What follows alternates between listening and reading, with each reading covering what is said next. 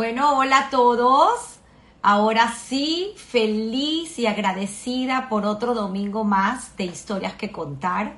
Hoy tendremos un invitado maravilloso que siempre nos deleita con sus clases de historia. Eh, bueno, quienes tuvimos la oportunidad de estudiar en el Colegio Moral y Luces y muchos más que también estudiaron en la Universidad Católica, la Universidad Central, que han tenido el deleite de escuchar a Mario Nací con esas ganas de que aprendamos de historia. Pues hoy tenemos eh, este privilegio de tenerlo como invitado el día de hoy a Mentes, que en realidad es su nombre. Mario eh, es el nombre que adopta cuando llega aquí ya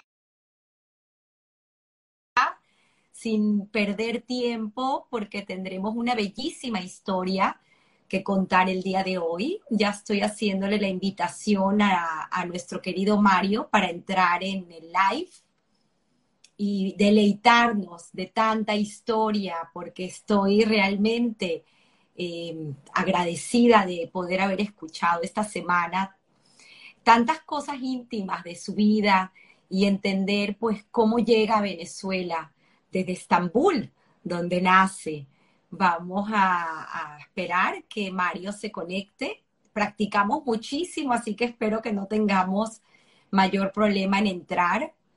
Aquí estamos nuevamente haciendo el intento de, invitarlo. A ver, Mario, ya te estoy invitando. Vamos a esperar que, que comparta pantalla.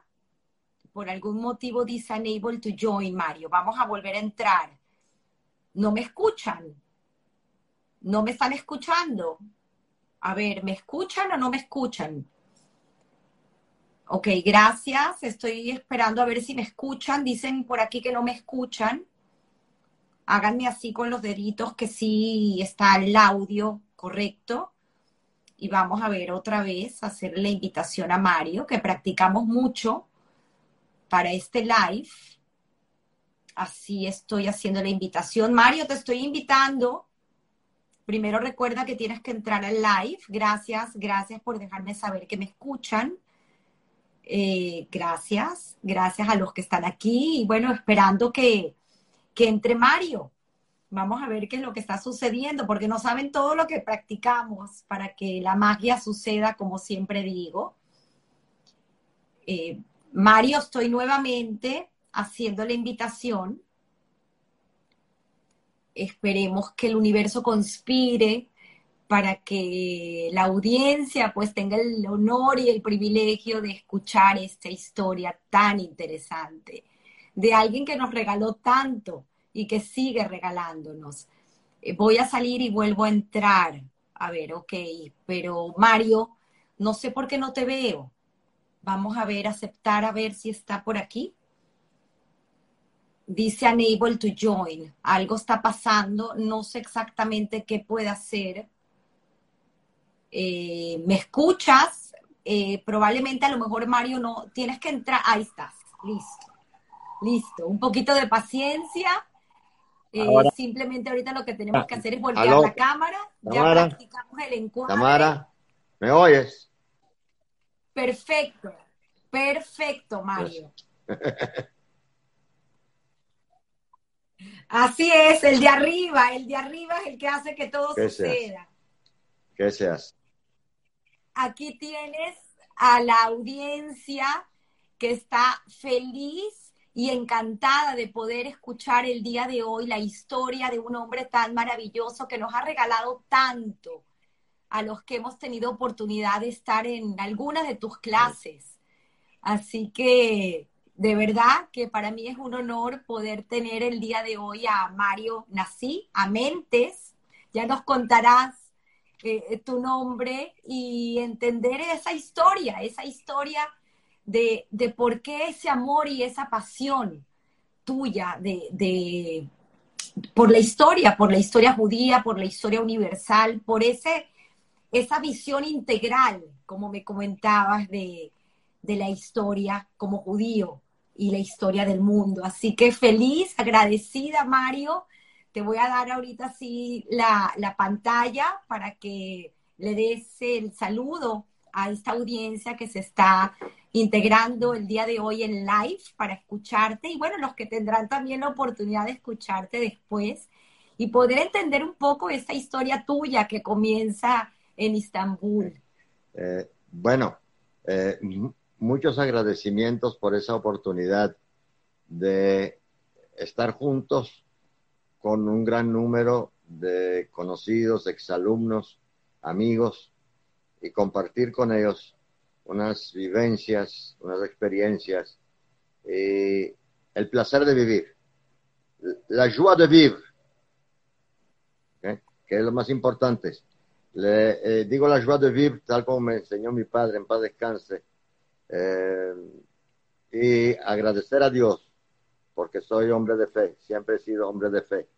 No, no hombre de fe encerrado, sino hombre de fe libre, hombre de fe abierto a los horizontes, eh, buscando a Dios en su creación, mas no en, su, en, en, un Dios que encierra mucha gente, en un Dios que eh, privatiza mucha gente y se apropia de él, pero no, es el Dios de largos alcances, es el Dios de todo, es el Dios que está por encima de uno y que lo hace sentir tan pequeño, tan diminuto, pero a su vez tan retador en una existencia. Eso es, esto es, agradezco mucho esta oportunidad. ¿Qué me puedo? Qué bonito, Mario. Vamos a agarrarnos de algo que me comentabas hace minutos cuando conversé contigo dentro de muchas de las conversaciones que tuvimos esta semana acerca de la importancia de conocer nuestro pasado, eh, que siempre digo que el pasado nos define, define quiénes somos y nuestra identidad, y por eso este interés en historias que contar de saber de dónde venimos para honrar ese pasado y, esta importancia de la proyección al futuro. Esto que me decías que me parecía eh, ejemplar escucharlo, de que en realidad no tenemos presente, tenemos pasado y proyectamos nuestro futuro. Y así, pues comenzar con esta historia, podemos entrar a conocer un poco más acerca de, tu padre, de la historia de tu padre y luego entrar a cómo conoce a tu madre y la historia de ambos abuelos, porque recuerdas pues parte de lo que te contaron, pero es muy importante para luego entender de dónde viene Mario y su inclinación por estudiar pues la historia. Eh, yo la verdad que no puedo personalizar demasiado mis antepasados. Apenas los llegué a conocer en términos de abuelas. Conocí a mis dos abuelas, no a mis abuelos eh, mi abuelo materno era de Salónica y llegó a Estambul después de las guerras balcánicas. Y mi abuelo paterno eh, era de Estambul, todas sus generaciones fueron de Estambul. O sea, sefaraditas de Salónica y sefaraditas descendientes de judíos expulsados de España en Estambul. Eh, dos grandes comunidades, naturalmente, que tenían su modus vivendi, que tenían sus alcances judíos y tenían también eh, sus alcances hasta sionistas bien definidos, eh, muy bien definidos, porque eh, los grandes dirigentes del sionismo creador del Estado de Israel pasaron por Istambul, estuvieron en Istambul, presentaron su colaboración en Istambul, Ben Gurion, Ben Zvi, Jabotinsky, fueron líderes que estuvieron muy cerca de las comunidades judías separaditas de Salónica y de Istambul y dejaron su legado, naturalmente. Por otra parte, eh, ciudades como Salónica tuvieron una gran población judía. Eh, más del 60-70% de la población del puerto de Salónica, el principal puerto de Grecia hoy en día y de aquel entonces del Imperio Otomano, eh, era judía. Desde los cargadores del puerto, los sabalim los jamales, como se decía en turco y en griego, hasta los letrados de la Alianza Israelita Universal, y los grandes poetas, inclusive de influencia francesa, eh, constituyeron una comunidad muy bonita. Eh, eh, era prácticamente una especie de Estado, el pre-Estado. A Salónica, la comunidad salónica la llamaban el pre-Estado de Israel. Y bueno, lo que te puedo decir. Cuéntanos un poquito más, Mario, acerca de estos abuelos, porque me parece eh, fascinante conocer la historia de ambos. Y entrando a los abuelos paternos, me decías, Mordejai, nací y Esther eh, Mordejai nací. no lo conocí, conocí a Esther, a mi abuela Esther, eh, que inclusive vino con nosotros a Venezuela por un tiempo. Mi abuelo Mordejai no le iba a conocer nombre de, de, quien tengo yo como primogénito de la familia, Mordejai, nombre de él. Y él me contaron siempre, mi papá me contó que siendo soldado de, Turquía, murió en la Primera Guerra Mundial en la batalla de los Dardanelos. como te dije en una oportunidad, él y su hermano, él y uno de sus hermanos murieron en la batalla de Dardanelos. Mi abuela paterna quedó viuda con tres hijos y bueno, tuvo que arreglárselas con bastante penurias. En cambio, mi abuelo materno, francés, Barcimentó, provenía de, eh, de clase media alta de Salónica, tenía su propia fábrica, sus propios negocios. Se mudó a Estambul y en Estambul ejerció funciones gerenciales de grandes cadenas de tiendas.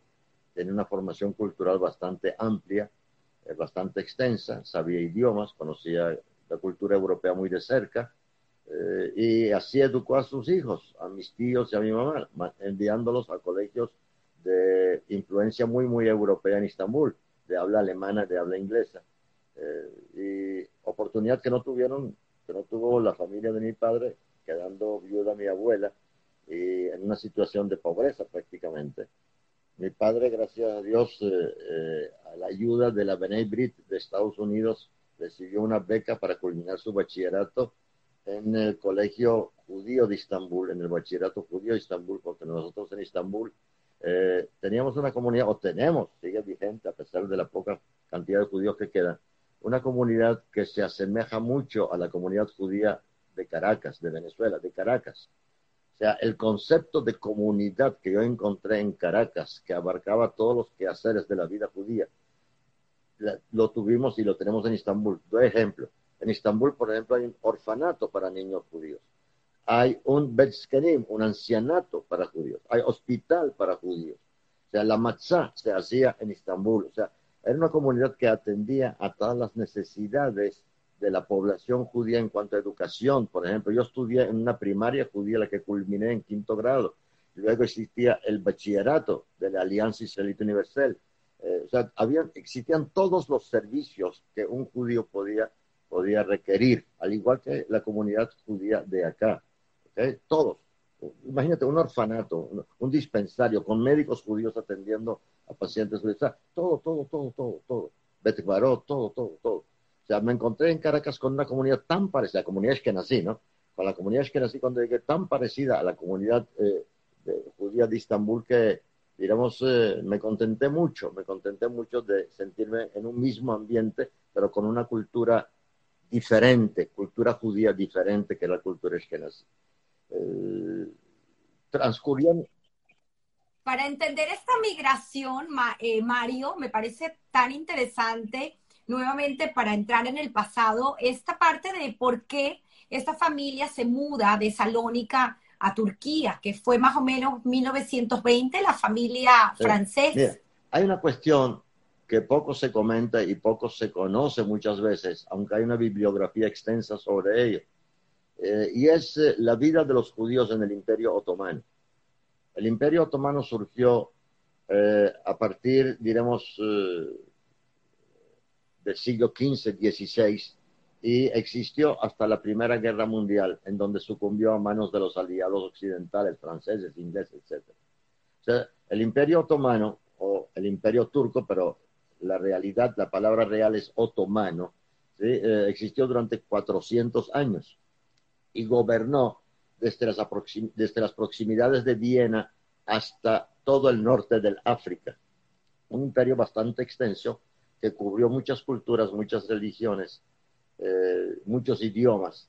Y fue un imperio, en pocas palabras, multiétnico, multicultural, multireligioso, que no, no diría más que toleró, más que toleró a las poblaciones que no fueran turcas y musulmanas. Porque los turcos no son árabes, los turcos son una población caucásica eh, llegada al Medio Oriente a partir del siglo XII-XIII y luego constituyen poco a poco eh, diremos, expanden su cultura y expanden su dominio político-militar hasta constituir el imperio. Y entonces ellos eh, dieron libertad a los diferentes grupos étnicos dentro del imperio y los llamaron con la palabra de millet, los pueblos, les dieron representación en el parlamento turco a los pueblos. Los judíos éramos uno de los pueblos con representantes en la Asamblea Nacional del Imperio. No hubo pogroms. Nosotros en Turquía, en el Imperio Otomano, nunca conocimos pogroms, la palabra de matanzas de judíos, de persecuciones de judíos, diezmar a los judíos. O sea, lo que ocurrió, lo que vivieron los judíos eh, en la parte oriental de Europa, ni imaginariamente ocurrió en el Imperio Otomano. Eso no quiere decir que no nos trataran como ciudadanos de segunda categoría. Ellos para eso tenían una palabra, una denominación, Gairi Muslim, los que no son musulmanes. ¿Okay? Nosotros no somos musulmanes, por lo tanto, estamos por debajo de una consideración de igualdad con los turcos musulmanes, pero nunca maltratados, nunca discriminados. Siempre hubo en las cortes de los sultanes del Imperio Otomano judíos prominentes en términos profesionales como médicos, como políticos, como eh, hasta ingenieros de obras públicas, eh, ministros de Hacienda, eh, y el apellido que yo llevo, sin tener que, digamos, elogiarme por eso, no ser vanidoso, es un apellido que el apellido Anasí tuvo mucha figuración bajo el sultán Selim II.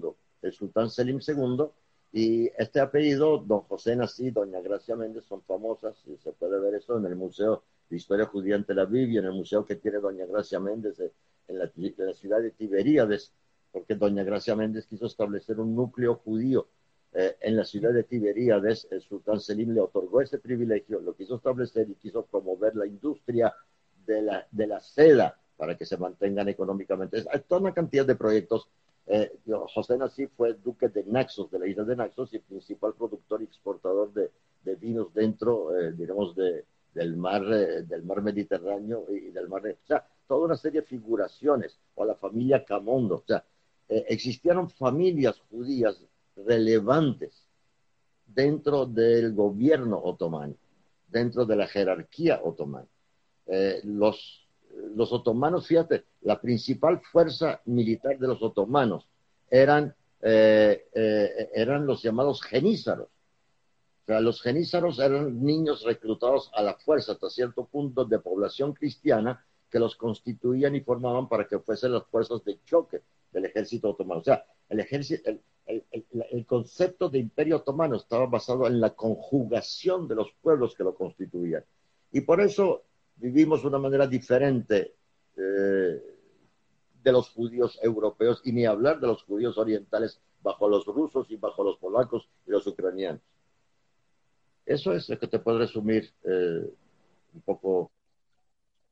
Es muy, muy interesante, Mario, al final, porque tú naces eh, cerca en el año 45, para ponernos en contexto en la historia, es un año pues importante porque es la culminación de la Segunda Guerra Mundial. Sin embargo, ustedes eh, emigran a Venezuela hasta el 56. Y tú tienes pues esta vida en, en Estambul, como bien lo comentas, eh, con estudios judaicos.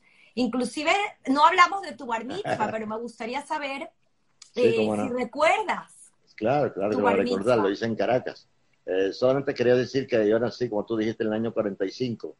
Eh, tuve la suerte primero de nacer en el 45 y tuve la suerte de nacer en Istambul en el año 45 y no haber nacido en Europa, en esta Europa tan civilizada, tan progresista y, tan culta que mató a 6 millones de nuestros hermanos.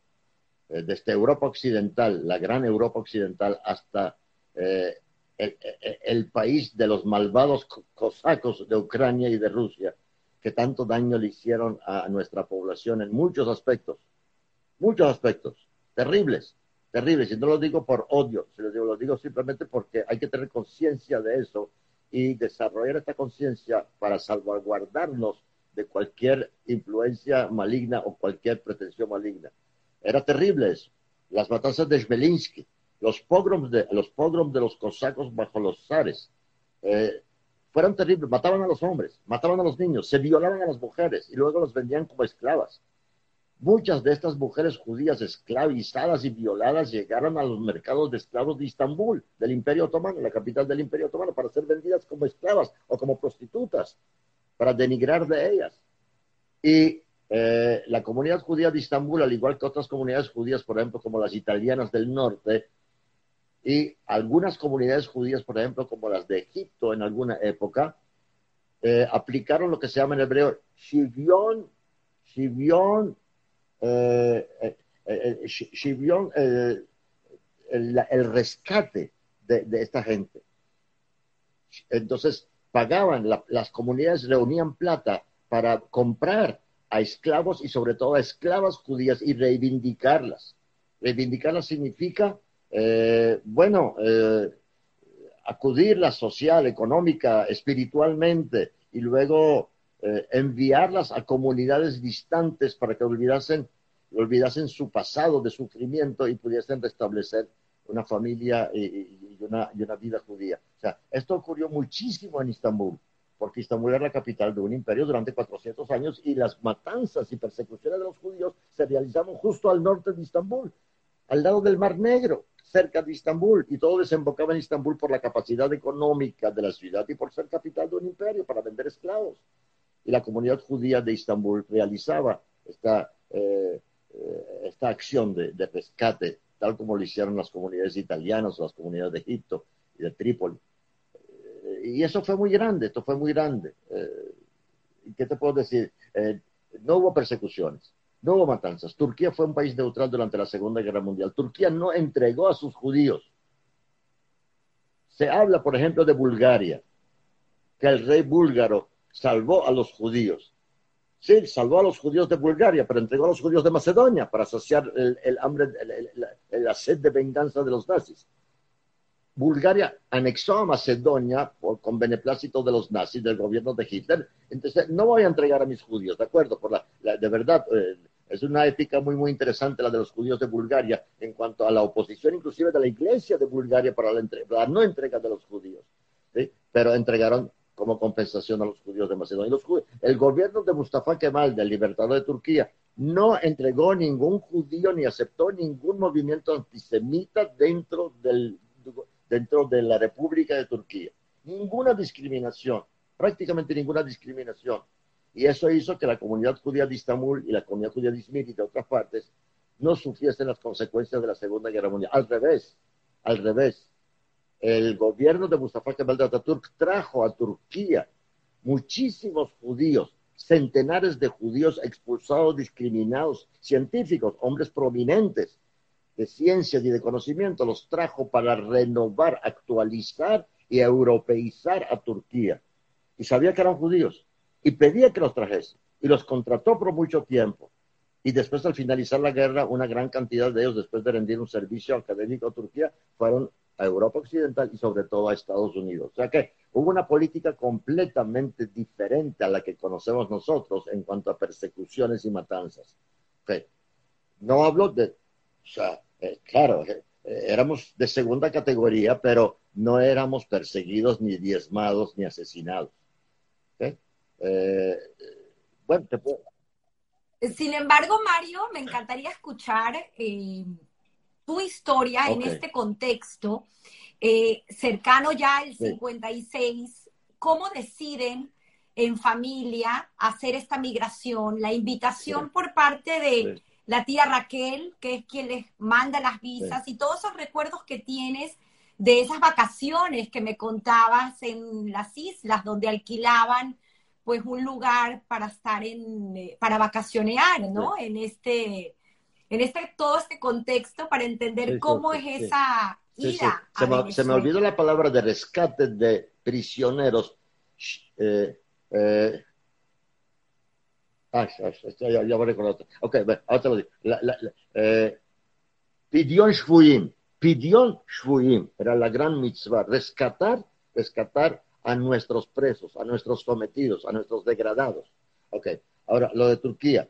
es lo siguiente, de que eh, en Turquía, naturalmente, en la comunidad judía habían las mismas clases sociales que en cualquier comunidad. Habían los judíos ricos, eh, los judíos eh, económicamente bien establecidos, desde banqueros hasta hombres de negocios, grandes negocios, hombres de gente de clase media, como lo era mi papá, porque de pobre pasó a ser clase media, se las arregló para trabajar en, contabilidades y en, y en sociedades y tuvo la oportunidad de recibir esta beca de la Benedrit con la cual aprendió en el colegio judío varios oficios como contabilidad, taquigrafía, mecanografía, etcétera, etcétera. Eh, y fue, fue avanzando, fue avanzando. Luego eh, mi papá fue reclutado cuatro veces en el ejército turco, pero fue reclutado cuatro veces porque él conocía eh, muy, muy bien el, el, viejo turco y el nuevo turco. Cuando digo el viejo turco me refiero al turco otomano, que se escribía con letras árabes, y eh, cuyo idioma, este viejo turco, estaba muy influenciado por eh, palabras persas y árabes. Entonces mi papá conocía muy bien el viejo turco y conocía el nuevo, lo, escribía y lo leía muy, muy bien. Entonces, la época de mi papá fue una época de transición, hasta la transición llega hasta la época de mi papá, en donde había muchos documentos en viejo turco en cuanto a palabras y escritura y en el ejército había oficiales que querían eh, que se le tradujese todo eso. mi papá tuvo esa capacidad, gracias a Dios, pero gracias a Dios lo, reclutaron por esos cuatro veces. Y fue traductor oficial de una oficialidad ahí. Eh, luego él, eh, él manifestó una vida muy judía y muy turca. Es increíble. Dos cosas paralelamente que influenciaron muchísimo sobre mí en mi conducta en Venezuela muy turco, era muy, muy turco. Eh, conocía a los turcos a la perfección. Entonces, hasta tal punto que los amigos turcos de la Universidad de Estambul y los militares que él conocía le, eh, le dieron, no lo obligaron, sino eh, le dieron un apellido turco, Gencer, que yo lo tengo. Gencer, Gencer significa soldado joven en turco. él se reunía con ellos, con oficiales del ejército, con intelectuales, periodistas, me llevaba a mí a algunas de estas reuniones y yo escuchaba todo eso. Eh, tenía mucha formación intelectual turca, eh, luego tenía una gran formación intelectual francesa, mm, me llevaba cada rato a la librería de libros franceses en Estambul, librería Hachette, me recuerdo, me compraba algunos libros, estando yo en cuarto, quinto grado, me hacía leer eh, libros en francés, ¿sí? sobre la historia la, historia del Irgun y la historia de la Legión Judía y la, historia de los judíos combatientes en el norte del África en contra de Rommel dentro del ejército inglés, la Liu me recuerdo, eh, de Pierre von Passen. O sea, una serie de cuestiones que él me inculcó desde mi pequeñez debido a su gran cultura. Sabía muchísimo de cine, de teatro, de periodismo. Eh, a cada rato me nombraba actores y actrices judíos en, Europa y en Estados Unidos. Eh, bueno, eh, todo eso influenció sobre mí para que yo me dedicase a ese campo del conocimiento, a la historia, política, eh, sobre todo historia, historia del pueblo judío, historia.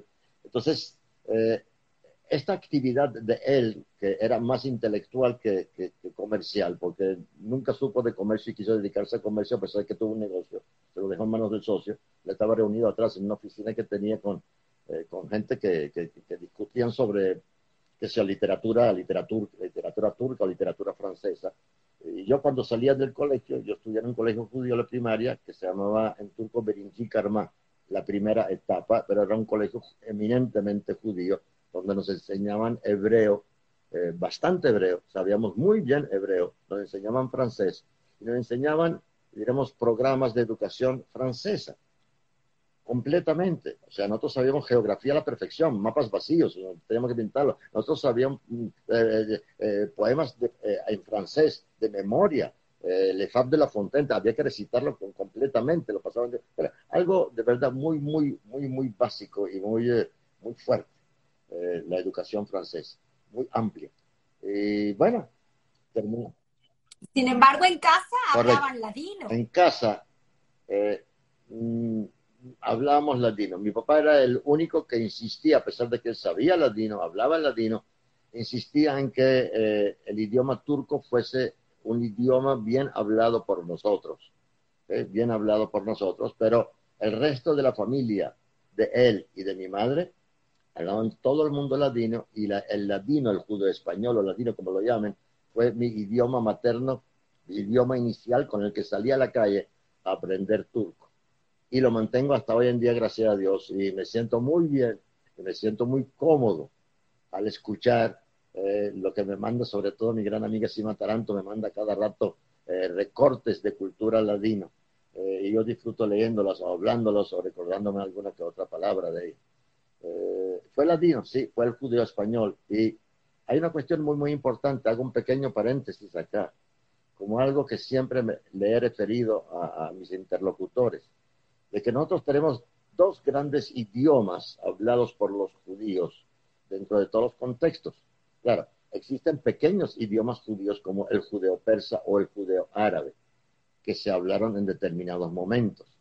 Pero los grandes dos, los dos grandes idiomas hablados por el pueblo judío fueron demográficamente primero, consideración demográfica, el yiddish y luego el judeo español. Y resulta ser de que el yiddish es de origen del alemán medieval y el castellano, el español ladino es de origen español peninsular. O sea, los judíos eskenazim, a pesar del holocausto y a pesar de las persecuciones, a pesar de las cruzadas en las que fueron expulsados en la primera cruzada y eliminados las ciudades de, las tres grandes ciudades de comunidades que nacían al sur de Alemania y tuvieron que emigrar a Polonia, siguieron hablando alemán y siguen hablando el yiddish y los judíos expulsados de España, con tantos edictos y tantas conversiones obligatorias, seguimos hablando el judeo español y lo consideramos como nuestro idioma también. Y nosotros cantábamos, hija, nosotros en, el colegio de Istambul, en el Birinchi en el colegio judío, nosotros cantábamos el Atigua en ladino, viva, viva Palestina, nuestra tierra muy querida. O sea, hasta ahí llegó el apego y no el odio, no el rechazo de la gente que nos trató mal. No somos pueblo y personas y cultura de odio, de rencor. Recordamos lo que nos hicieron, pero no para destruir, no para vengarnos. Y debido a eso mantenemos tradiciones de pueblos que nos persiguieron. Qué bonito, Mario. Eh, te estoy viendo un poco de lado, si te puedes poner la cámara más al centro para verte la cara completa, así mejor para no ver, para verte tu expresión, que me encanta lo que estás compartiendo con nosotros.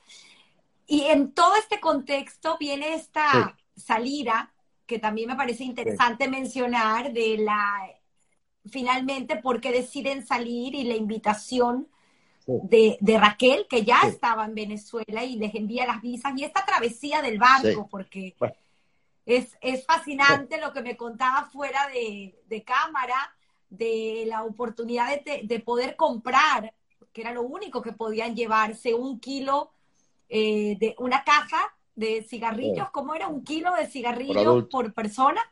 Por adulto. Eh, bueno, eh, los judíos, los judíos de, de, Istambul, los judíos de Turquía,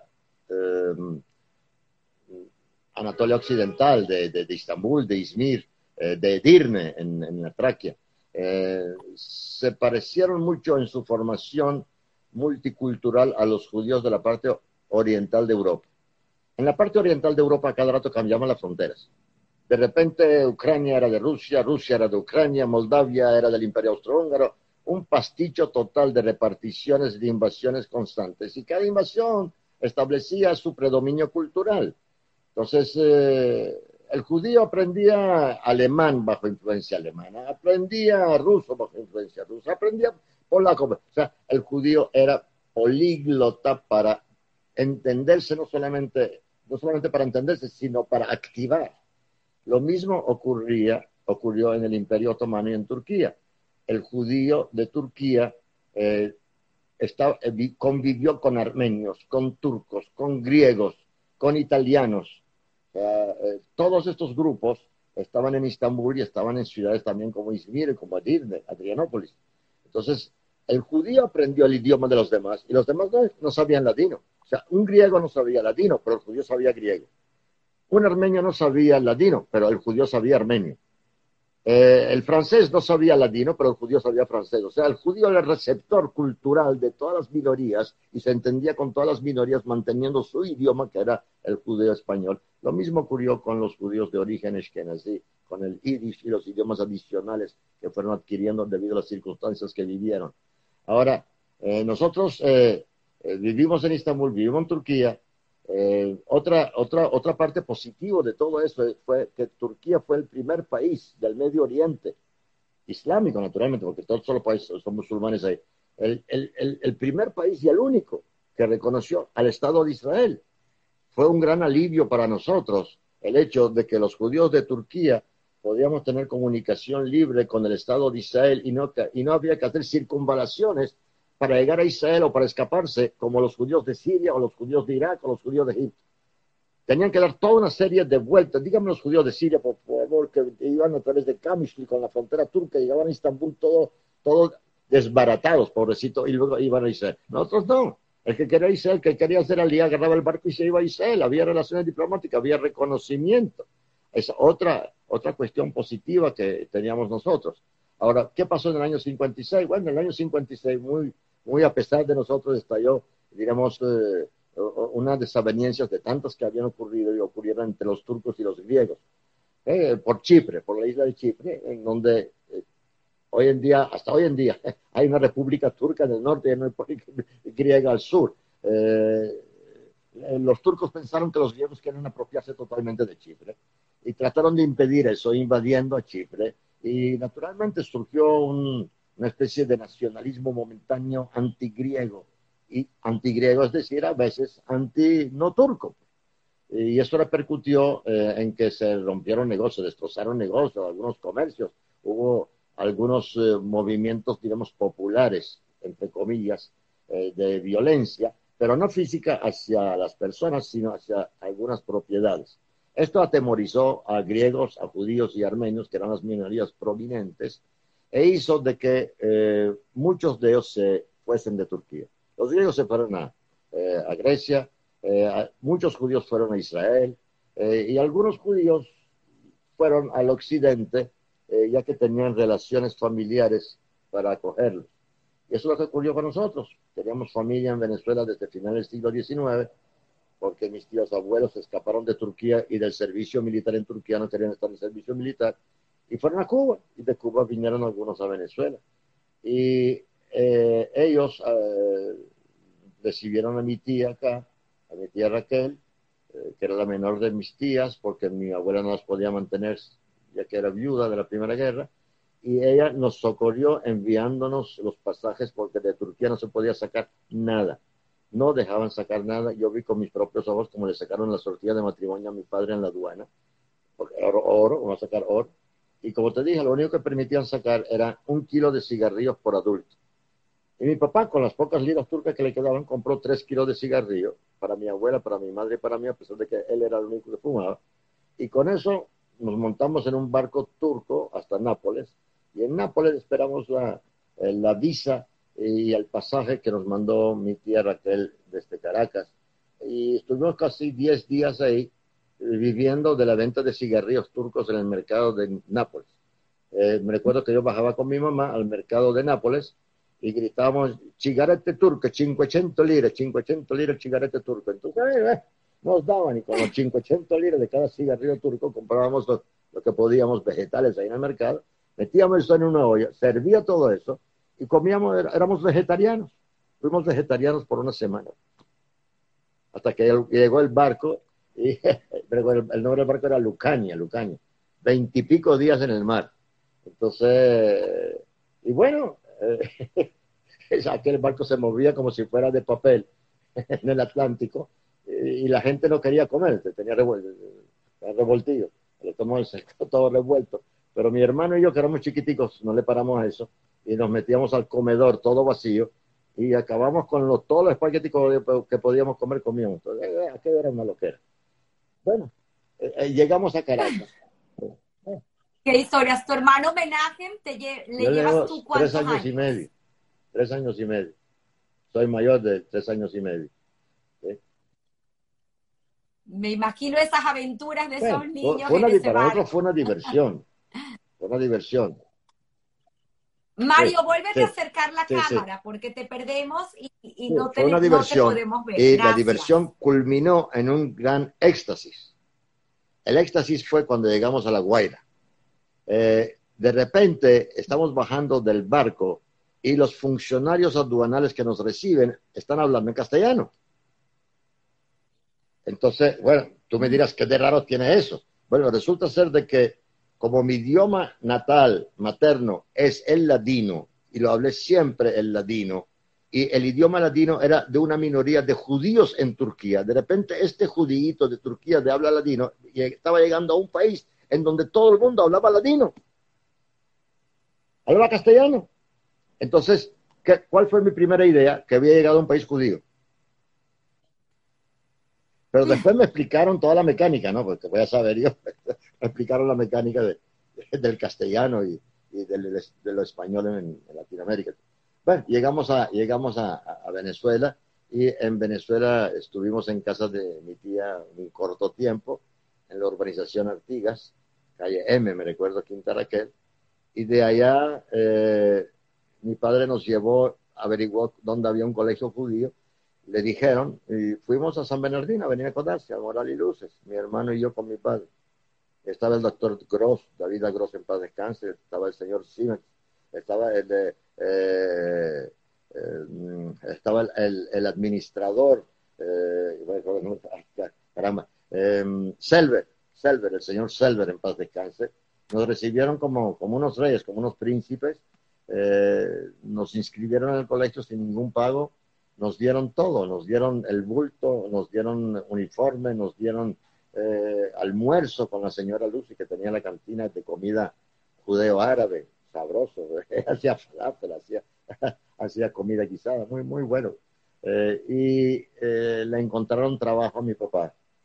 nos consiguieron inclusive un apartamento de alquiler de una familia judía en buena situación, la familia Knoll que tenía representación de equipos médicos, me recuerdo, el edificio Knoll ahí en Maderero Bucare, eh, un apartamentico de una habitación, muy bueno, todo muy bueno de verdad, y ahí, de ahí fuimos progresando poco a poco.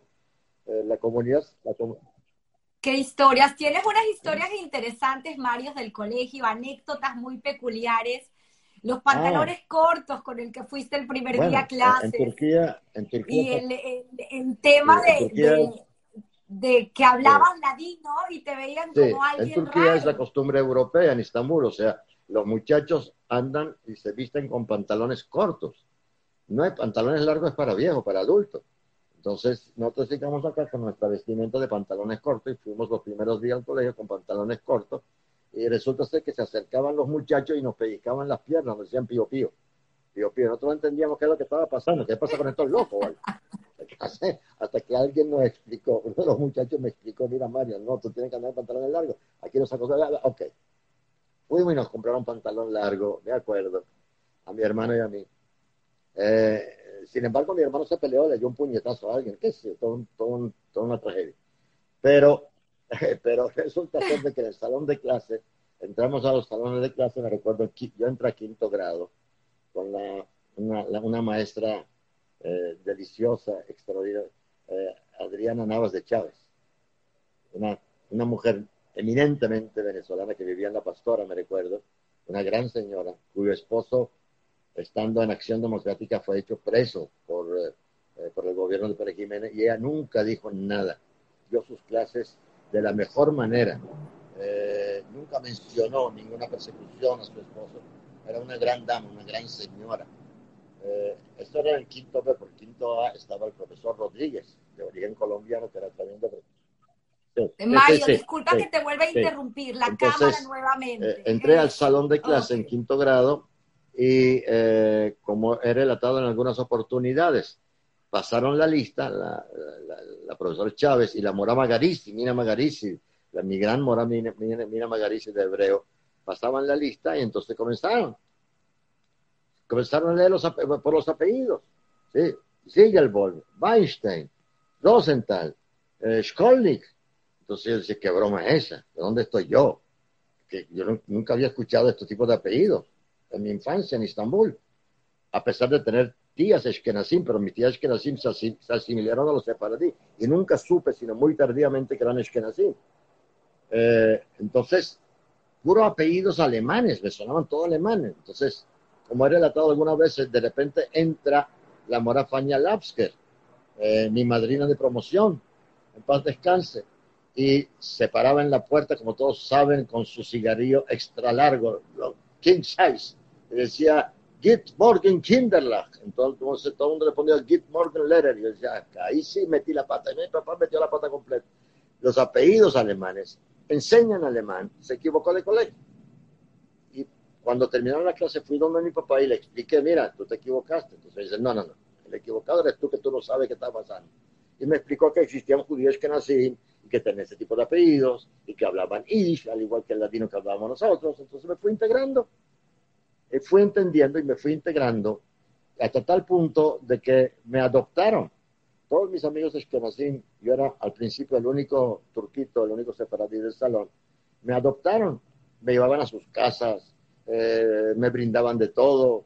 Estaba la familia Weinstein, eh, Elena y Marcos, Elena, ah, la mamá de Simón, me adoptó, me adoptó completamente. Para ella era yo un hijo y tenía que comer gefilte fish con rein y tenía que comer borscht eh, con, con, con, crema de leche y, y todas esas cuestiones, y tenía que comer kaklem, la, la, la, la, albóndiga grandota que comen los rumanos, qué sé yo.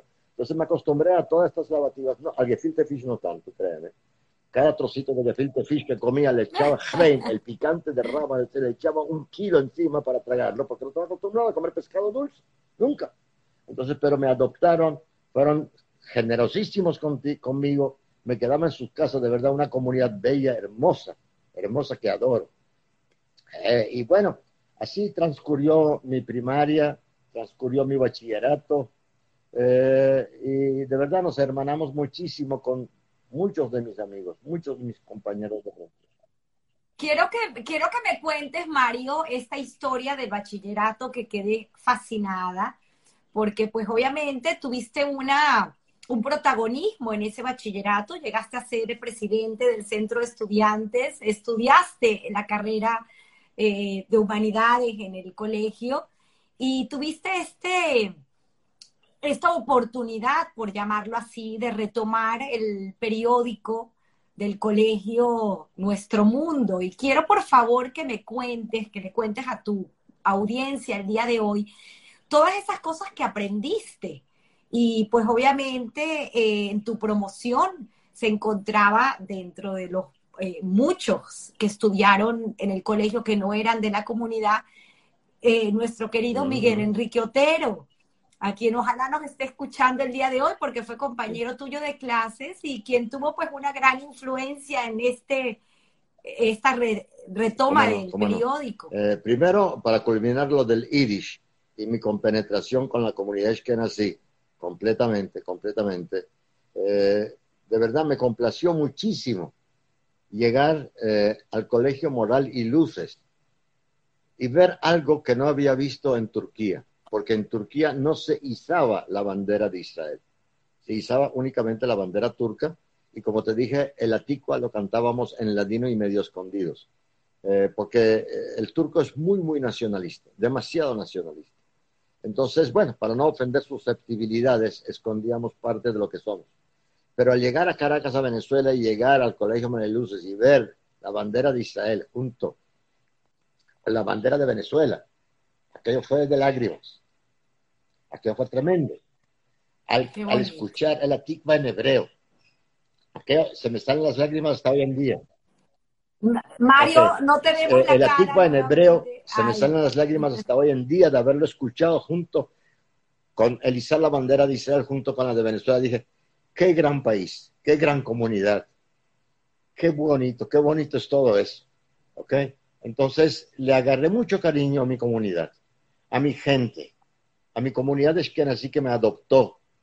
Y nunca dejé de ser sefardí, no orgullosamente Siempre estuve cerca de la cultura sefaradí, siempre hablé ladino, siempre estudié la historia de los judíos en España, eh, siempre estuve muy, muy cercano a todo eso. Pero entendí también, comprendí y valoricé, y hasta hoy en día lo hago, de este gran segmento del pueblo judío, que prácticamente es la mayoría demográficamente hablando, que tiene, que tiene su cultura muy valiosa y sus manifestaciones culturales muy válidas y gozosas y me incorporé un poco a la cultura yiddish, al entendimiento y comprensión del idioma, a su escritura, que es facilísima, mucho más fácil que el hebreo, me sorprendió tremendamente, es completamente, es un hebreo fonético prácticamente, no puedes cometer errores ortográficos como en el hebreo, La E es la E, la es la E, punto, se acabó el bochinche. Eh, entonces, eh, eh, estudié Yiddish dos años, tres, casi tres años con la moral Faña, aunque sea como oyente, dije, yo quiero captar todo eso para entenderme mejor en las casas de mis amigos, a donde voy constantemente. Y eso me fue de gran ayuda hasta en Suiza, que estuve una vez para pedir la comida y pedir Ich will trinken cold Wasser. Lo decía en Yiddish, en Zurich, donde se hablaba alemán y me entendían. Bueno, es, son, son episodios, eh, eh, son episodios que eh, me dio lástima ver cómo mis amigos, cuando los padres les hablaban en Yiddish, ellos respondían en castellano. Y así lo que llaman mis amigos nacimos el Mamelushen, el idioma de la madre, la Shonaem, se fue perdiendo poco a poco hasta quedar relegado a las yeshivot. ¿Qué te puedo decir de eso? Bueno, la parte que tú me preguntaste, en bachillerato eh, en bachillerato nosotros tuvimos extraordinarios profesores eh, y dentro de estos grupos de profesores, una de las personas que eh, recibí su influencia muy agradablemente, en paz descanse, es Marco Grishansky. Marco Grishansky, en paz descanse, siempre fue una persona polémica y a mí me encantaron siempre las personas polémicas.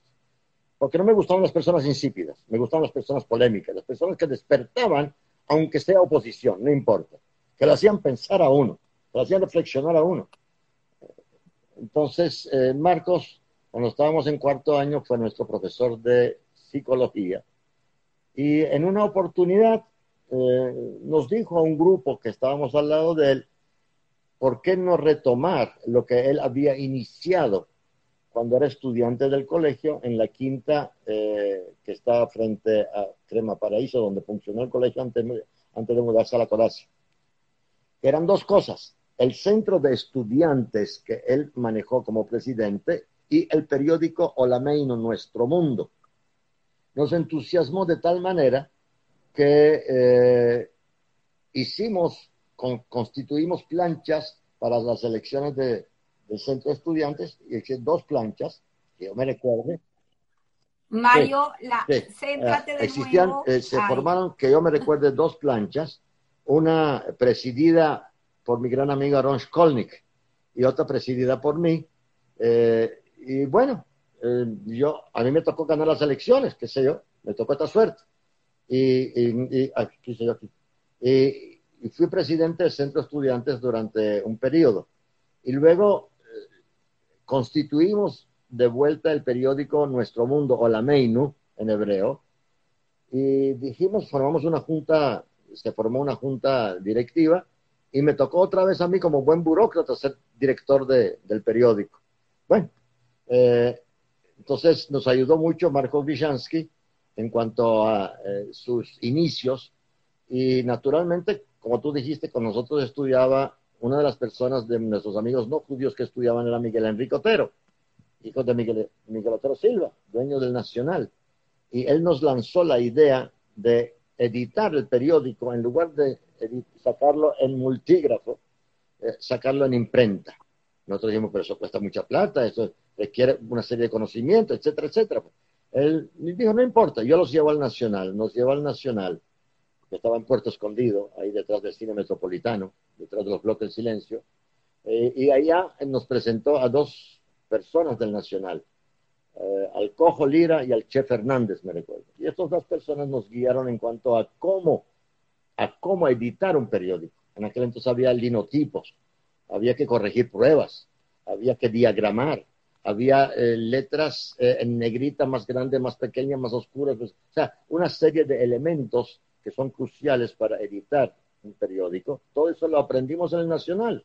Yo aprendí, en año y medio aprendí más periodismo de lo que puede estudiar un estudiante de periodismo en cuanto a editar un órgano divulgativo en el Nacional. Bueno, nos llevaron a dar clases a la Universidad bueno, Católica. el, el Che Fernández, el Che porque argentino, daba clases en la Católica en la Escuela de Comunicación Social. Y un día nos dijo a un grupito de nosotros que editamos el periódico que nos montáramos en su carro y nos llevó a la Católica y ahí nos presentó a sus estudiantes y nos dijo que les explicáramos cómo editar un periódico impreso. ¿Ok? Y nosotros quedamos todos asombrados, pero nos, provocó, dale, dale, explica. comenzamos a explicar y los estudiantes de segundo o tercer año de periodismo, como se quedan boquiabiertos, cómo nosotros sabíamos lo que era un linotipo, y cómo sabíamos lo que era una corrección de prueba, y cómo sabíamos lo que era una diagramación, y cómo sabíamos lo que eran las páginas centrales y las noticias principales, toda una serie de elementos que fuimos aprendiendo. ¿sí? Quedaron asombrados ellos ahí. Bueno, no era para menos, eran unos muchachitos de, de, 16, 17 años. Eh, y esa fue una gran experiencia, recoger anuncios en el centro, en los comercios de nuestros padres y de nuestros conocidos, eh, en la marrón, en los bloques del silencio, cinco bolívares del menor anuncio. Al principio se reían de nosotros, decían, ah, ¿qué, periódico van a publicar ustedes? ¿Qué saben ustedes de eso? ¿Para qué se meten en problemas? Y después algunos sí nos apoyaron, nos dieron cinco bolívares para salir del paso. Pero cuando vieron que salía el primer periódico con sus anuncios que habían pagado, eh, se quedaron asombrados y siguieron colaborando. Eh, y así fue toda una cadena de, aprendizaje, de entendimiento, eh, hasta que hubo episodios muy folclóricos. Bueno, ahí se escribía de todo, se escribía de deportes, por ejemplo, para darte un, caso, Johnny Weinbuch era el que escribía las crónicas deportivas, que sé yo. Había alguien que era el poeta de la situación, que escribía poemas de amor y cosas de esas. Luego romántico había otro que era el político. Eh, y una vez Miguel Enrique dice, eh, yo quiero que conozcan a mi, a mi tío, a uno de mis tíos. Bueno, ¿cuál es el tío? El fundador de la OPEP, el ministro de Energía y Minas, el ministro de Petróleo.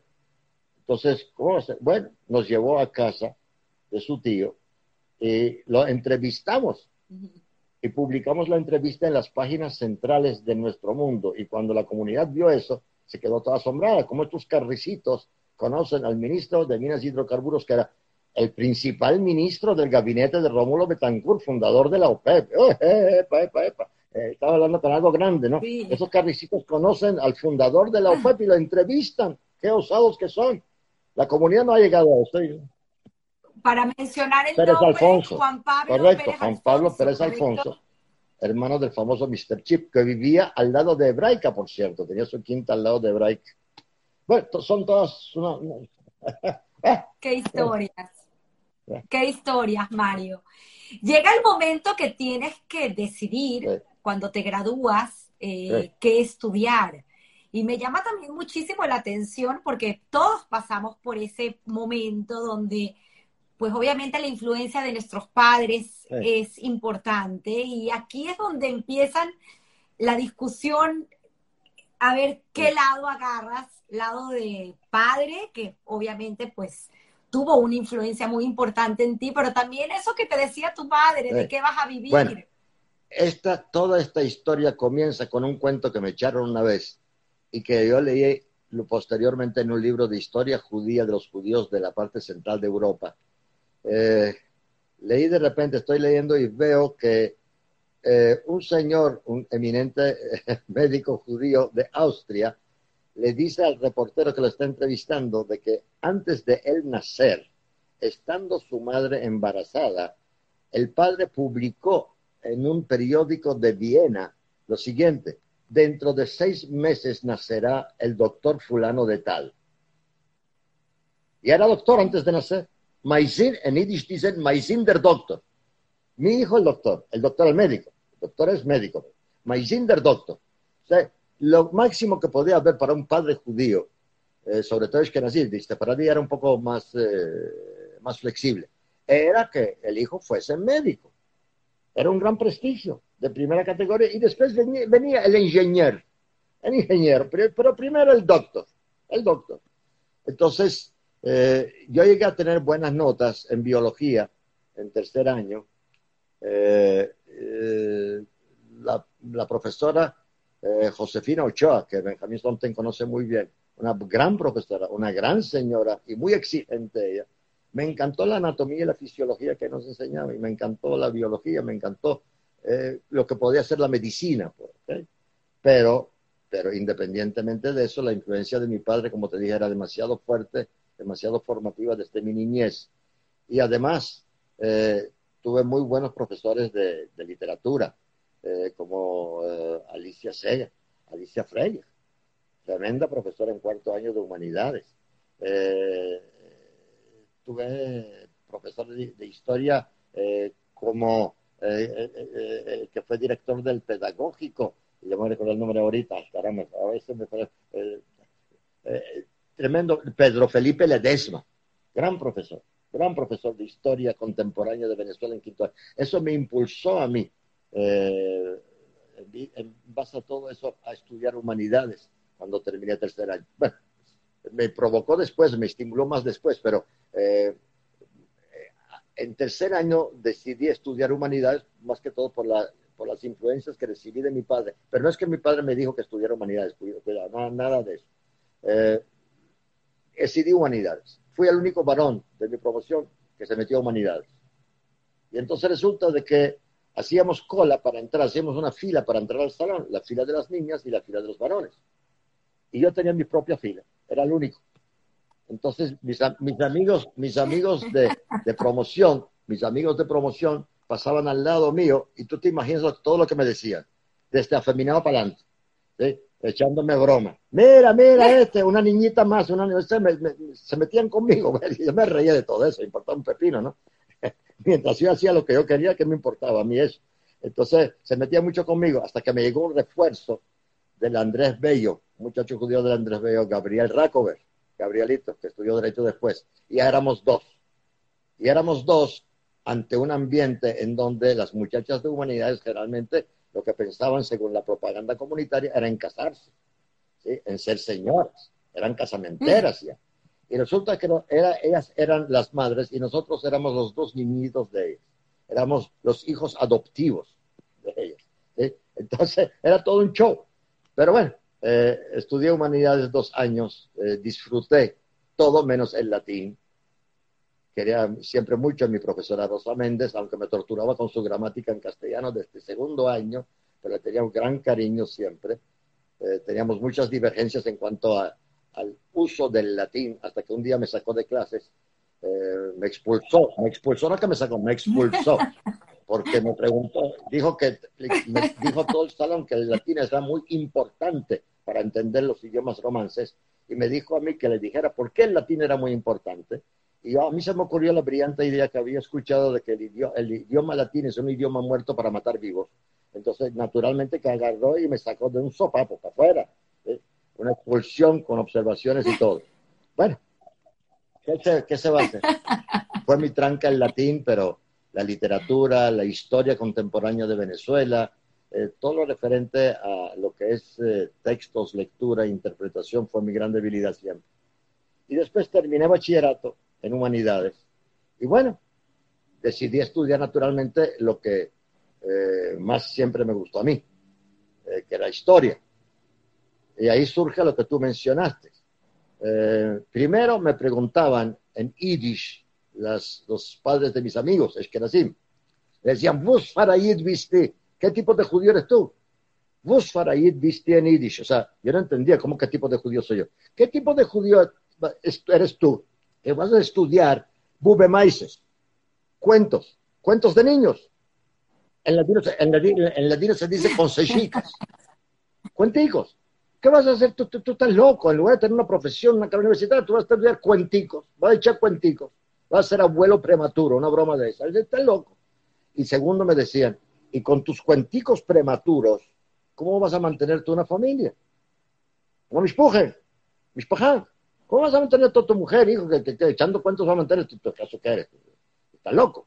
Entonces, toda una serie de cuestionamientos que gracias a Dios no hice mayor caso. Respeté, pero no hice mayor caso para dedicarme de verdad a lo que yo siempre quise, lo que me hace feliz, que es la historia pero, ¿qué, le, le contestaba? Porque me encanta la manera como lo dices. Yo quiero estudiar al inventor. Eh, una vez se me planteó la situación de que les dicen, carrera, carrera, es medicina, ingeniería, porque el médico cura, el médico inventa, el ingeniero construye, el arquitecto diseña, etcétera, etcétera. Cada uno hace algo útil.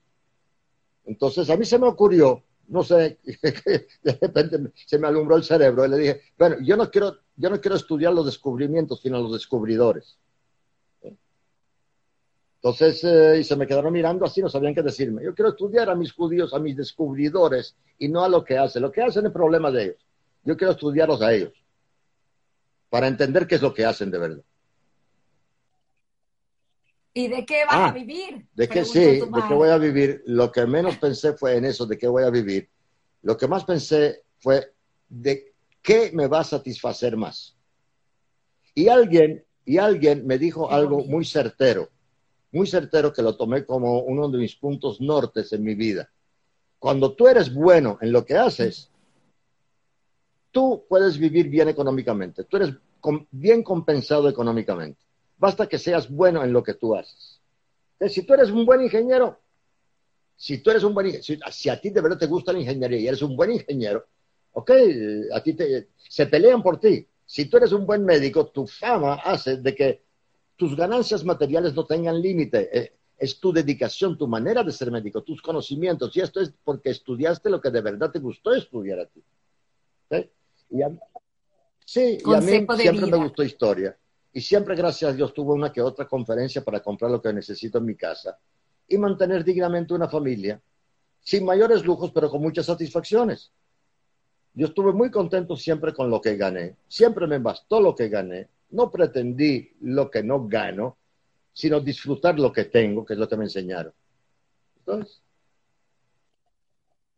Qué bonito, Mario.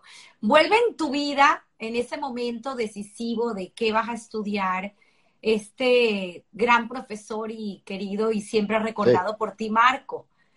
¿Qué te dice y cómo llegas a obtener esta beca? Eh, al culminar mi bachillerato, diremos, eh, me inscribí en el Pedagógico Nacional aquí en el Paraíso para estudiar docencia en Historia y Geografía. Y a su vez me inscribí en la central en Economía. Economía era la fachada. Economía era para satisfacer a mi mamá, para satisfacer a mi público, a mis, a mis fans de la comunidad, de que, ah, economista, va a ganar sueldo, va a ganar un buen sueldo por fin. Y entonces le agregué al buen sueldo del economista el Bube Maises, el cuentacuentos de historia y geografía en el pedagógico. Eso, o sea, todo el mundo estaba satisfecho. A unos les escondía la economía, a otros les escondía la historia, ¿ok? Entonces, eh, caminando, no sé, por el centro una vez, no sé por dónde, me encuentro a, Marcos Grishansky, para descanse, a Marquito. Y Marcos me dice, Mario, ¿qué piensas de estudiar? Le, eché el cuento que te acabo de decir. Me dice, no, chico, olvídate de eso. Vente a una reunión tal día por la noche en el colegio. Para luz ahí, la venía Codaz. Y yo, un muchacho inocente, 17, 18 años, le digo a mis padres, me convocaron una reunión y voy a ir. Y fui. Y me encuentro con directivos de la Unión Israelita y directivos del colegio. Eh, y de repente me lanzan aquel pelotazo, aquel strike de frente hemos considerado otorgarte una beca. Yo cuando escuché una beca, ¿qué, será una beca? Primero pregunté, ¿qué es una beca? ¿Qué, ¿En qué consiste esta broma? Yo no había montado ni en burro, de repente me, ofrecen una beca. Y, digo, bueno, voy a escuchar. Una beca. La Unión Israelita y el colegio te va a dar una beca para que estudies en el exterior y luego vuelvas al colegio y a la comunidad para regresar, o sea, retribuirla. Retribuir. Yo escuché todo esto, me pareció muy bonita la idea y entonces me dicen, eh, vas a estudiar en la Universidad de Jerusalén en Israel. Y yo le dije, un minuto, ¿y, puedo estudiar lo que a mí me gusta? Sí, estudia lo que a ti te gusta. Y a mí me gusta historia. ¿Puedo estudiar historia? Sí, puedes estudiar historia. Con tal de que también estudies docencia, con tal de que seas docente a tu vuelta al colegio. ¿Ok? Eh, y saltó otra persona, como te dije, no me recuerdo quién exactamente porque no visualizo su cara, y, me dice, bueno, puede ser también la Universidad de Brandeis en Estados Unidos. O Jerusalén o Brandeis.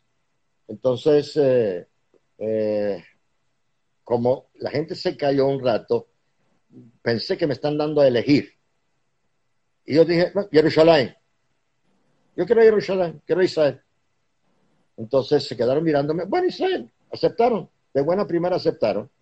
Eh, y bueno, me dijeron, pasa por la avenida Urdaneta el señor Natalio Glihansky, en paz descanse, uno de los pilares fundamentales de la educación judía eh, en la comunidad, uno de los fundadores y pilares de, la consecutividad educativa. Eh, don Natalio me dice, pasa por mi oficina en la avenida Urdaneta, me recuerdo el edificio Canam, eh, una fábrica Lanex, Lanex, qué sé, todo eso Y llegué a la oficina y me da un sobre. Dice, aquí está. Tienes el pasaje de ida para Israel y tienes 200 dólares. Yo lo agarré. No sabía qué hacer con ninguna de las dos cosas, ni con el pasaje ni con los 200 dólares. Muchachito de 17, 18 años, como te dije que no montó ni siquiera en un burro, de repente le dan 200 dólares y un pasaje en avión para ir a Israel, a la vuelta del mundo. Entonces, bueno, fui donde mis padres, mira, me entregaron eso, que mis padres, gracias a Dios, eh, fueron siempre entusiastas de Israel, fueron entusiastas eh, de, todo lo que relacionado con, con el Estado de Israel. Y no tuvieron el menor reparo de decirme, no, tú te quedas aquí tan loco, vas a ir hasta Israel, ¿qué vas a hacer tú ahí? Hay guerra, hay no sé qué cosa. No, no, al revés. Al revés. Mi padre fue un jabotinskiano de cuna y mi mamá fue de Maccabi de cuna. Y ellos, ellos adoraron siempre al Estado de Israel. dijeron, vete. ¿Cómo? ¿Tú quieres ir? Tú te vas. Me monté en un avión y me fui hasta Israel. Me perdí en París. Eh, me perdí en Israel. No sabía qué hacer allá. ¿Tú te imaginas llegando a Israel? Yo llegué a Israel en el aeropuerto de Tel Aviv de noche y le digo a la que me está revisando, la policía, mujer policía que me está revisando el pasaporte, me dice, ¿para qué viniste aquí? Le digo, a estudiar. ¿A estudiar qué? Historia.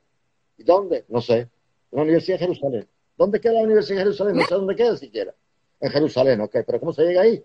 La equipa muerta de risa. Me dice, bueno, era de noche, era en Moscú. Vas a agarrar este autobús, número tal, que va directo a Jerusalén. Y yo agarré el autobús. Y fui directo a Jerusalén, Kikar me recuerdo, el centro de Jerusalén. ¿Y ahora qué hago? Es de madrugada. Y veo un letrero malón, hotel, malón, que se el malón Sion, me recuerdo el nombre. Y me metí, pagué la primera noche allá. Me dieron una habitación muy, muy económica, que era tan pequeña que yo sí caminaba rápido, salía por la ventana. Era, era, era, era, era diminuta la habitación. Toda la habitación era una cama, pero si yo me apuraba mucho, salía por la ventana para abajo. Entonces, bueno, tomé las medidas, ¿no? Eh, y hasta que poco a poco, con la ayuda de una persona que fue Shalía, acá muchos años, Simha Guinosar, en paz descanse, me ayudaron a inscribirme en la universidad. Y eso fue todo un episodio también, porque Simha Guinosar me llevó a la Universidad de Urshalay muy generosamente.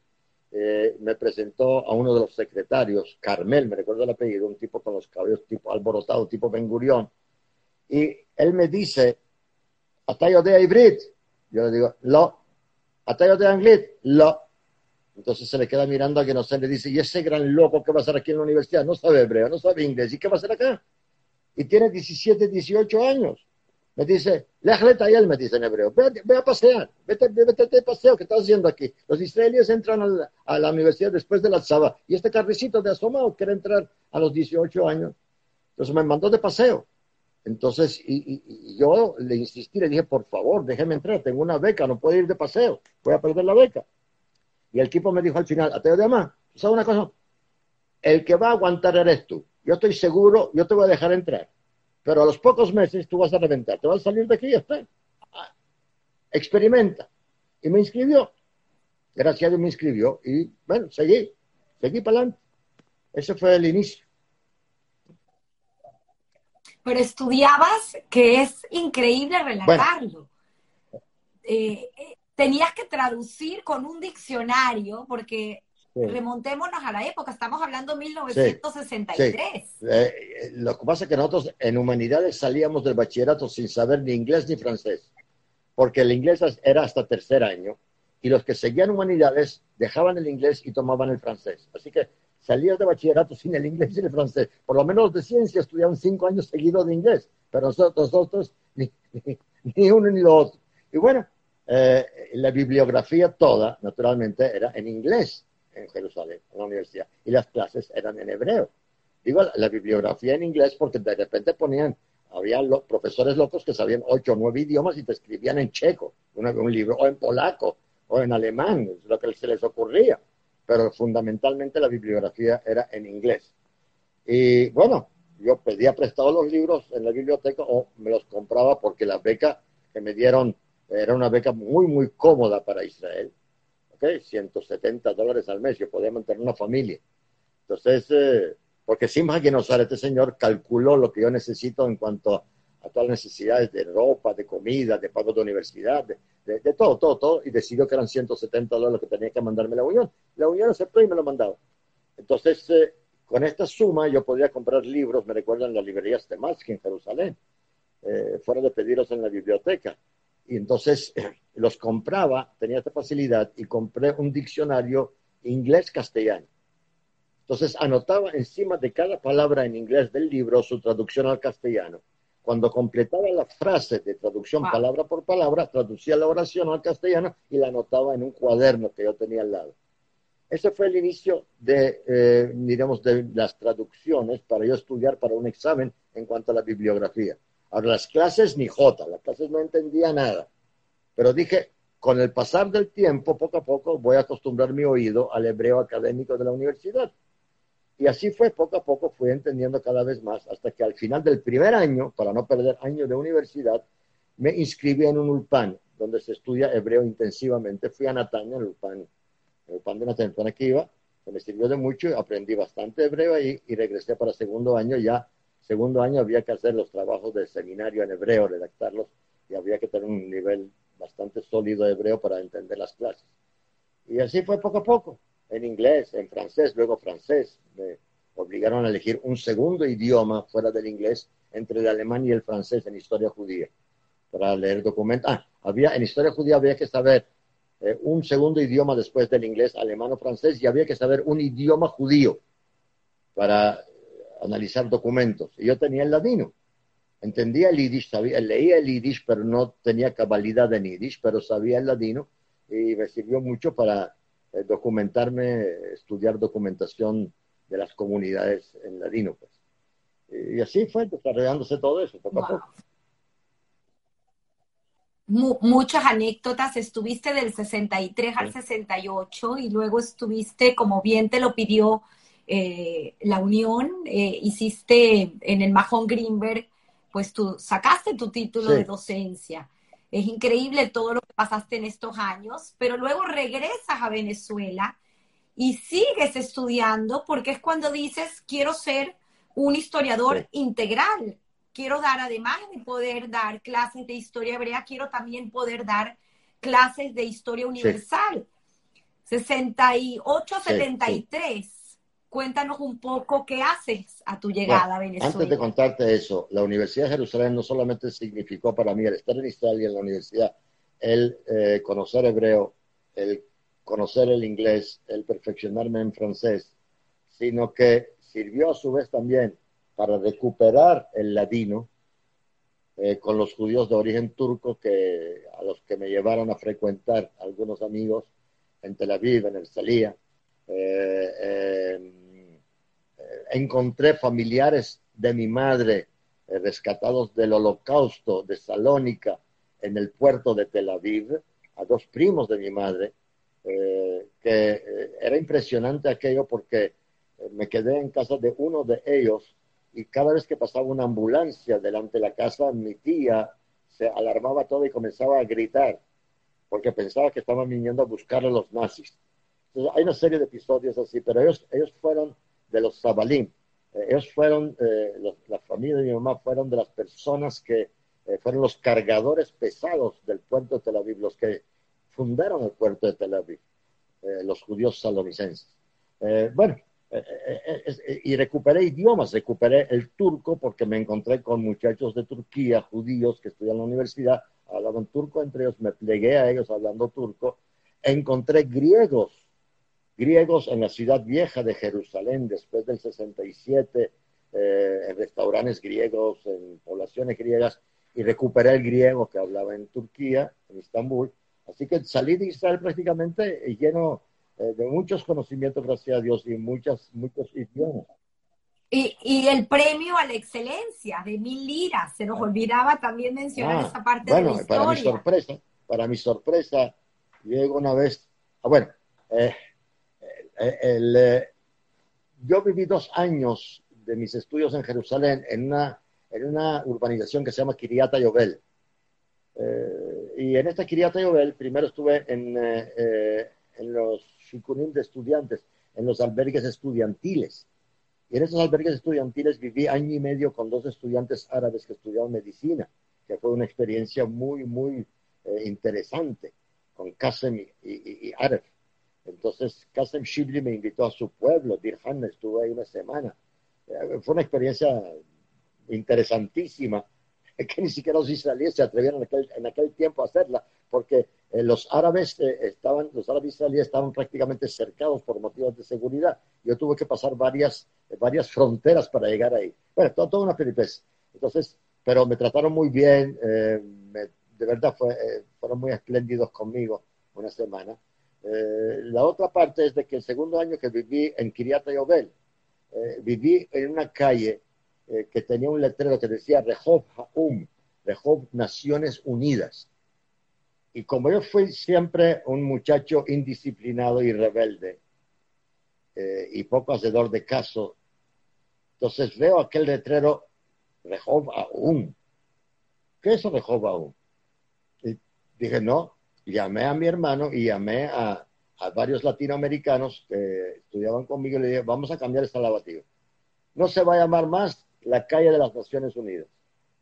Se va a llamar Rehov Simón Bolívar, calle Simón Bolívar. Y fuimos a la gobernación, a la iría. dijimos, mira, con toda la chutzpah, con todo el atrevimiento, nosotros queremos, somos latinoamericanos, soy venezolano, Tal como existe un bosque Simón Bolívar cerca de Jerusalén, tiene que haber la calle Simón Bolívar en Jerusalén, porque la actitud de Venezuela con el Estado de Israel fue esta, esta, esta, esta, y es un país que tiene su embajada en Jerusalén, en Rehob, Rachel y Meinu. Ay, la, la, municipalidad quedaron boquiabiertos de nuestro atrevimiento y nuestros argumentos, y le pusieron a la calle Rehob Simón Bolívar. Yo viví el último año de mis estudios en Jerusalén en la calle Simón Bolívar. Wow, qué historia, Hay muchas cuentas, sí. Eh, eh, con el embajador de Venezuela en Israel, en Jerusalén. Eh, muchas cosas muy, muy, muy, muy agradables. Y tu premio, tu premio, de mil liras, que decías, yo llego una vez ahí al apartamento donde vivía con dos bolivianos, dos amigos bolivianos, y me encuentro un sobre, abro sobre de la universidad y me dicen que me dieron un pras, pras limut, un premio por mis notas, eh, de mil liras. Mil liras era un realero porque la lira estaba tres y pico el dólar, casi, casi eran 300 dólares. Con 300 dólares era, rico. Entonces, ¿cómo voy a recibir esa plata? Fui a la administración, eh, Meiser, el primer edificio de la universidad, voy a la administración y les digo, miren señores, yo tengo una beca de 170 dólares al mes de mi comunidad y ahora me van a dar ustedes mil liras dénsela a alguien, no por heroísmo ni nada, por favor, si yo tengo una beca tan buena, ¿para que voy a tomar mil liras más? Okay. Dénsela a alguien que, se, que, tenga necesidad de eso. Y si me sale el administrador, un me dice, mire, aquí no damos becas, aquí no damos premios nosotros por necesidad económica del estudiante, sino por el rendimiento del estudiante. Me por la boca. Entonces, eh, eh, es el procedimiento de la universidad. ¿Y qué voy a hacer? Agarré las mil liras y me fui 15 días a Istambul. Me las gasté completicas. Qué bonito, Mario. merecidas, merecidas, Mario. Eh, llegas entonces a Venezuela para entender estos, eh, esta ah, continuación de tus estudios en paralelo con tu inicio de, del trabajo en el colegio, pero eh, me parece increíble porque estudias en la Universidad Católica y luego en la Universidad Central de Venezuela. Yo al terminar mi licenciatura en la Universidad de Jerusalén, del colegio, el doctor Gross en paz descanse, y la comunidad me pidieron que tuviese eh, una, un título docente expedido por una autoridad en Israel. Y me recomendaron que estudiara en el Instituto Greenberg, a donde los países latinoamericanos mandaban a sus jóvenes para instruirse como docentes de materias hebraicas. Yo fui estaba en aquel entonces un director extraordinaria persona, el profesor doctor Zweigel, un judío alemán, pero con todas las de la ley, estricto como él solo y buena gente como él solo. Eh, estaba un gran escritor israelí que fue mi profesor de literatura hebrea, Aaron Appelfeld, uno de los más renombrados. Yo tuve la suerte de ser su alumno en el, en el Mahon Greenberg bueno, estudié dos años en el Mahon Greenberg, mientras en la universidad iba a las clases de un, eh, de un departamento que se llamaba eh, Judaísmo Contemporáneo, Yadut Batzbaneinu. O sea, hacía las dos cosas, iba a clases Yadut Batzbaneinu e iba al Instituto Greenberg. Culminé el Instituto Greenberg, pasé los exámenes, luego me sugirieron que eh, tuviese también, pasase los exámenes del Ministerio de Educación de Israel y tuviese títulos del Ministerio de Educación también, lo cual hice con mucha complacencia, como no. Y al terminar todo ese proceso me regresé a Venezuela y en Venezuela, como tú dices, eh, comencé a ver de que yo toda mi vida no iba a ser un profesor parcial, un docente parcial de materias hebraicas. No. Yo quería ser un docente integral, como tú dijiste. Integral en el sentido de que profesor de historia con todas las de la ley. En el sentido de que no tendrían que haber limitaciones para mi ejercicio profesional. Entonces, yo no iba a hacer solamente historia judía, por más que me gustase la historia judía. Yo quería dar también clases de historia de Venezuela, historia universal, pero no podía hacerlo porque en Venezuela no tenía que tener el título docente, tenía que tener el título nacional y no había equivalencia posible de lo que yo había estudiado en Israel. Es imposible la equivalencia, no concuerda nada. Entonces tenía que estudiar el primer año otra vez. ¿Qué voy a hacer yo? Bueno, me inscribí en la Universidad Central de Venezuela para estudiar historia, en la escuela de historia. Pero culminé el primer año y la universidad fue invadida, era la época de la Caldera, fue invadida por la fuerza, fue tomada la universidad. Una noche saliendo de la universidad, entraban tanques a la universidad. Y pasé un año muy, muy bueno en la escuela de historia, aprobé el año, pero al ser tomada la universidad, dije, no, yo no voy a perder tiempo esperando y me pasé para la católica. En la Escuela de Educación de la Universidad Católica Andrés Bello, aquí en Montalbán, y me inscribí en la Escuela de Educación, especialidad sociales, historia, geografía, y fui la última promoción de, eh, esta especialidad eh, que cursó en cuatro años la licenciatura, luego aumentaron un año más aquí, cinco años, em, de la promoción del profesor Oscar Abdala. Y eh, terminé eso, ya podía oficialmente ser docente de todas las materias sociales, judaicas o no judaicas, inclusive las venezolanas, las materias patrias, porque cambiaron la ley. En un principio podía dar materias patrias venezolano por nacimiento y eh, titular de una universidad eh, venezolana. Pero después ya cualquier venezolano, no solamente por nacimiento, podía dar clases de historia, de, o sea, de materias patrias, basta que tuviese el título nacional. Y eso pasó conmigo. Eh, quise saber más de historia de Venezuela. Había conocido muchísimo con Pedro Felipe Ledesma, gracias a él, eh, pero quise saber más ya académicamente. Y me inscribí en la Universidad Central bajo la tutela de Federico Brito Figueroa, que era el, que, eh, el encargado de los cursos de posgrado y de maestría. Y Federico Brito Figueroa fue mi gran tutor em, y mi gran, mi gran contendor también, porque él estaba metido en el Partido Comunista de cabeza y sabía que yo venía de Israel y era pro-Israel y hasta en la médula y no ocultaba eso bajo ningún aspecto. Pero me respetó muchísimo y yo le respeté su comunismo y su sovietismo y concordamos en muchas cosas muy respetuosamente. Eh, y estudié historia de Venezuela contemporánea, un pregrado y una maestría junto con Federico Brito Figueroa. Eso fue, entonces, eh, y di historia de Venezuela en cuarto año, me encantaba me encantaba conjugar la historia de Venezuela contemporánea con la historia judía en cuanto a sus similitudes, en cuanto a su confluencia, en cuanto a su lucha por la libertad y su amplitud. me encantaban todos esos rasgos positivos de dos naciones, dos países, y que se habían unido en su reconocimiento, porque siempre admiré, siempre admiré la actitud venezolana de reconocer al Estado de Israel antes de que surgiese el Estado de Israel todavía. En la sociedad pro-palestina judía que existía aquí con eminentes personalidades venezolanas como José Lucete Sardi que la, que la encabezaban. Bueno, todo eso se conjugó en eh, mi amor, mi cariño por fundir las dos historias, fundir las dos realidades. Esto es en pocas palabras.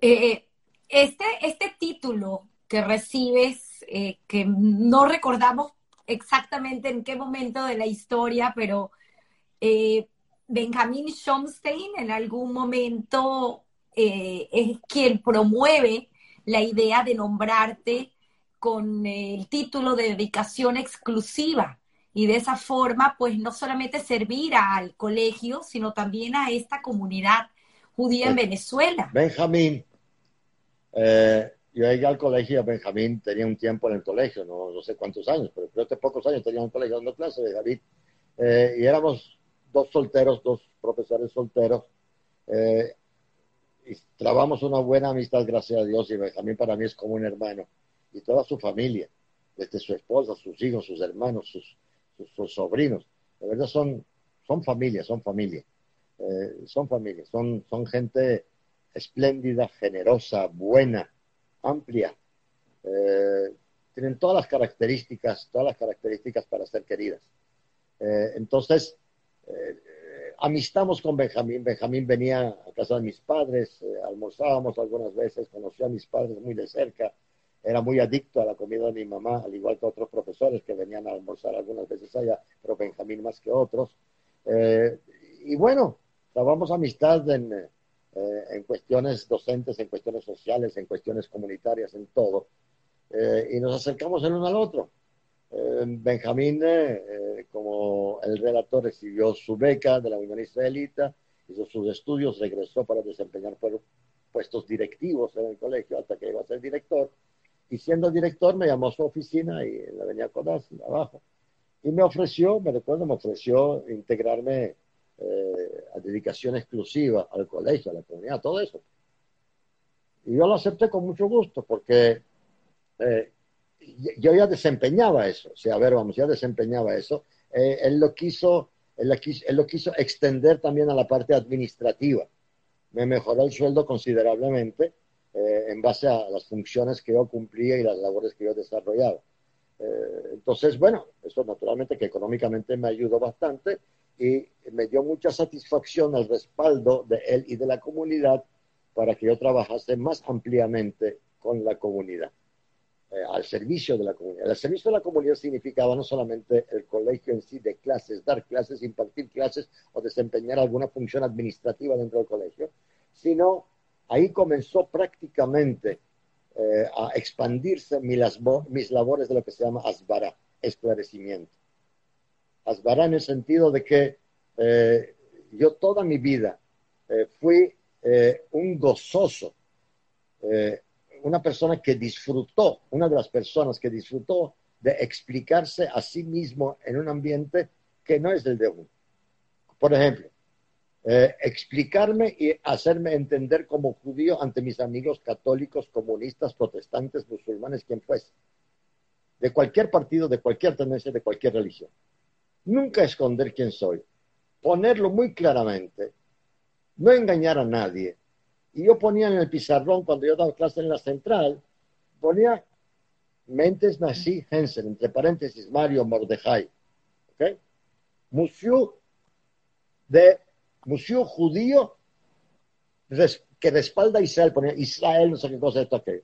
Y la gente se me quedaba mirando, los muchachos, que ya eran grandecitos, y después eh, me pedían explicación y yo daba toda la explicación posible de todo eso. Y entonces, eh, y eso me dio gran satisfacción porque eh, algunos de mis amigos no judíos, comunistas, católicos, musulmanes, lo que fuese, me llegaron a decir en determinada oportunidad, que yo no les escondía nada. Yo no les escondía nada de lo que yo era, de lo que soy y en lo que creo.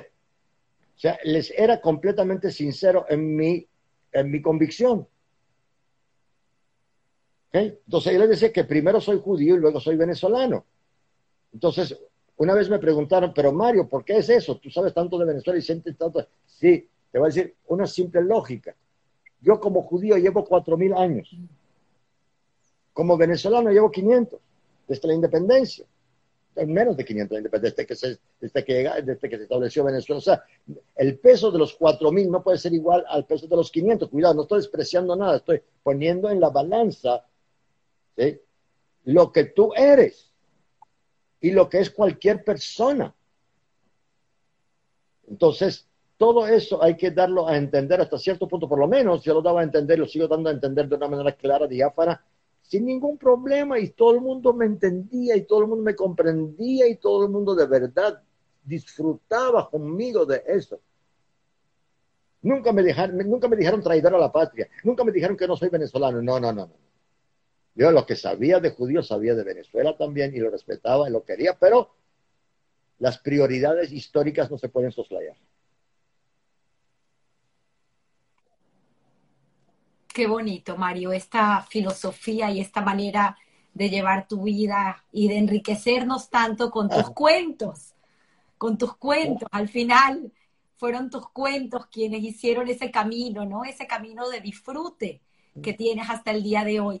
Me encantaría mencionar, porque sé que son parte importante en tu vida, eh, tus eh, dos hijos que tuviste con eh, tu esposa, tu primera esposa, que en paz descanse, Carol, Carol Rivac, me hablaba con mucho orgullo de Saúl y de Ruth, y además pues de esta niña, que es la niña de tus ojos, Alegría, que la vi hace poco, estaba también conectada y, Ruth también está conectada, escuchando pues estas historias de, de, un padre maravilloso y hoy en día pues tienes a tu lado a tu compañera a Yelitza, que 27 años ya tiene contigo y te ha acompañado pues en tu trayectoria y es tu compañera de vida. Cuéntanos un poco y también me encantaría que menciones a tu hermano, porque a pesar de que, de que pues tú fuiste cuentero y muchos agradecemos el que hayas sido cuentero porque nos hemos nutrido de, de tus historias y de tu conocimiento y esta persona tan bonomia que nos ha dado tanto, de verdad que estamos muy agradecidos. Este hermano que al final, pues sí, también tuvo una trayectoria más hacia el mundo de la ciencia y eh, impulsó todo este mundo de la biomedicina y que vive hoy en día en Palo Alto, California. Eh, primero, em, bueno, vamos a guardar un poquitico, un paréntesis para eh, las actitudes de Jutzpah de atrevimiento en mi vida. Para regresar a lo que tú me preguntaste ahorita.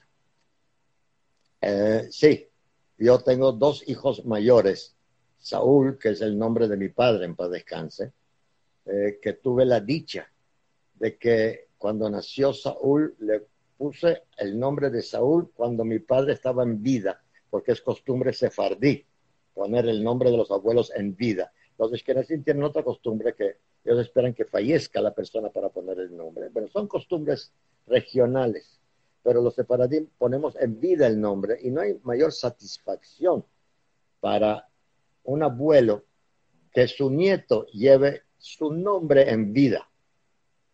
Y más todavía, no solamente lleve su nombre, sino que sea el sandak de su nieto. Sandak es el que lo carga en la circuncisión. Mi padre fue el sandak de mi hijo lo circuncidaron en los brazos de mi padre. Naturalmente que esto es una gran satisfacción. Eh, es un cabot que estamos acostumbrados nosotros a dar a nuestros antepasados, a nuestros padres, honrarlos. Cabot Abbaem. ¿Okay? Esto es muy, muy importante. Así nos enseñaron y así tiene que ser. Este es con respecto a Shaul. Eh, segundo, con respecto a Ruth, mi hija mayor, tan bella, que cumple años hoy, por cierto. Eh, hoy, es su cumpleaños, feliz cumpleaños, hija, que la pases muy bien. Tú y la nieta que está por nacer, Dios mediante. Entonces, y el esposo. Entonces, eh, con Ruth fue una historia muy interesante. Eh, Ruth, la mamá de Ruth, y tuvo una pérdida. Y después quedó otra vez en estado. Y me recuerdo estando yo con ella en la clínica Ávila, una noche, hablando, eh, dijimos, ¿qué nombre le vamos a poner a esta niña? Porque yo ya tuve, ya tuve la satisfacción de ponerle el nombre a mi hijo, el nombre de mi padre.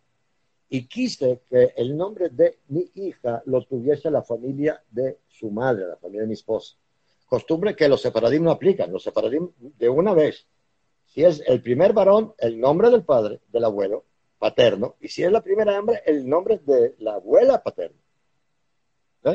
Entonces yo dije, no, voy a saltar sobre ese, no precepto, sobre esta, sobre, sobre esta eh, consideración, y voy a darle a la madre de mi hija el privilegio de elegir su nombre. ¿Por qué lo hice? Porque los padres, los padres de ella son de Polonia, eran de Polonia. Habían perdido prácticamente casi toda su familia, casi a toda la familia. El padre sobre todo había perdido casi toda su familia, José Ribac, y había perdido a sus dos hermanas con todos sus sobrinos, a todo el mundo. Iba hablando con José Ribac, que en paz descansa, a quien admiré muchísimo porque era, era un hombre íntegro íntegro completamente, honrado como él solo e ideológicamente puro. Era un socialista de corazón, un kibutznik de corazón. Eh, bueno, con todas sus peripecias al respecto. Entonces le dije, mire, suegro, yo quiero que eh, la hija tenga el nombre de una de sus hermanas o los dos nombres juntos para rememorarlas. Él no quiso nunca hablar de eso.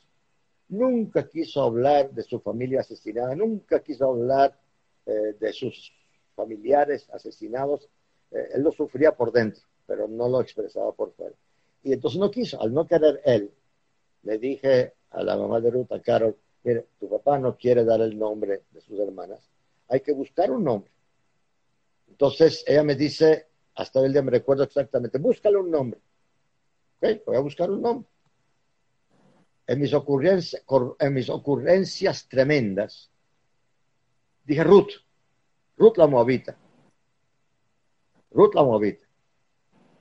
Ella se llama RUTH, así se denomina ella. RUTH, así la he llamado siempre. Mira, RUTH.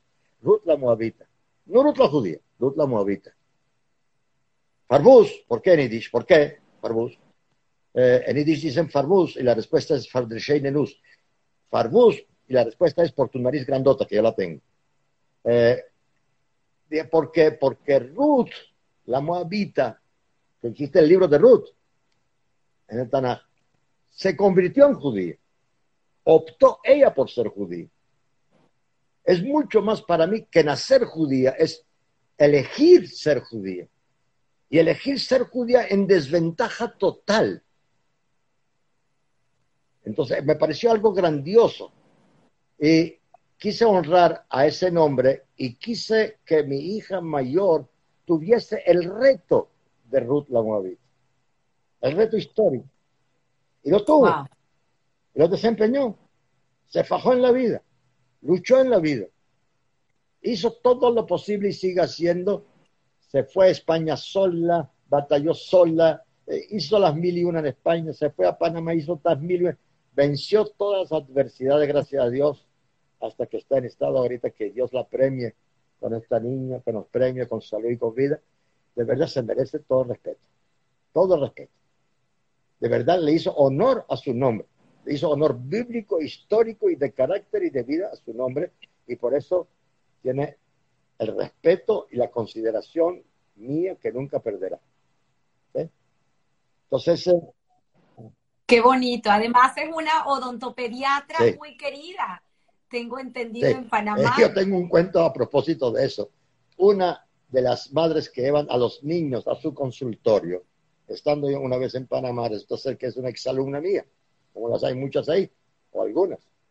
Entonces, encontrándome una vez, me dijo, mira Mario, tú sabes que el niñito, la niñita mía es paciente de Ruth, tu hija. Le digo, qué bien, bravo, está en buenas manos, le digo. Entonces me dice, no, pero no es el cuento, el cuento es de que el hijito mío me pide que la lleve de consultas a cada rato donde Ruth. Los niños se atemorizan del, odontólogo. El, carricito le dice que la lleve para allá. Que, ella quiere, que Ruth lo consulte. Y eso me llenó de satisfacción completa. De verdad que eh, es, es, es, lo que es. Ella es lo que es, punto. Es lo que es. No hay palabra. Y Saúl, el mayor, que también eh, luchó solo, trabajó, estudió, eh, gozó de la vida en muchos aspectos en algunos momentos, pero esto sí, estudió en la Metropolitana Administración. Yo le dije en una oportunidad, mira, Gran Carrizo, tú de verdad que eres un bonchón, te diviertes, de este bachillerato se divertía, estudiaba, la pasaba bien, ¿sí? Pero le dije, si raspas, no pago más. Y no raspa nunca. terminó su licenciatura en la metropolitana, eh, desempeñó cargos muy, muy buenos de mucha categoría, es muy apreciado en su trabajo y por la gente que, vemos que lo frecuenta, etcétera. Y esto es una gran satisfacción, eh, eh, haber, haber criado muchachos que son correctos, son rectos, son honrados, son trabajadores y tienen su familia bien establecida. Ahora, la Benjamina. La Benjamina. La maraquita, como se dice en venezolano. Bueno, fue una sorpresa que al debo tener 60 años eh, y mi señora más de 40 y 45 años, algo así, no sé qué, eh, de repente viene la muchachita y dice, aquí estoy. Y yo dije, bueno, si Dios me la manda, yo la recibo la recibí. Y alegría, cuando nació alegría, bueno, fue una gran satisfacción. Eh, bueno, a una edad ya bastante avanzada fue mi hija nieta, mi adoración, mi juguetico, mi diversión, mi dedicación sabrosa. Su nombre es un nombre compuesto de, las dos, abuelas. Alegría y Adele. Y de ahí alegría. Cambia solamente la, la L por la D. Alegría.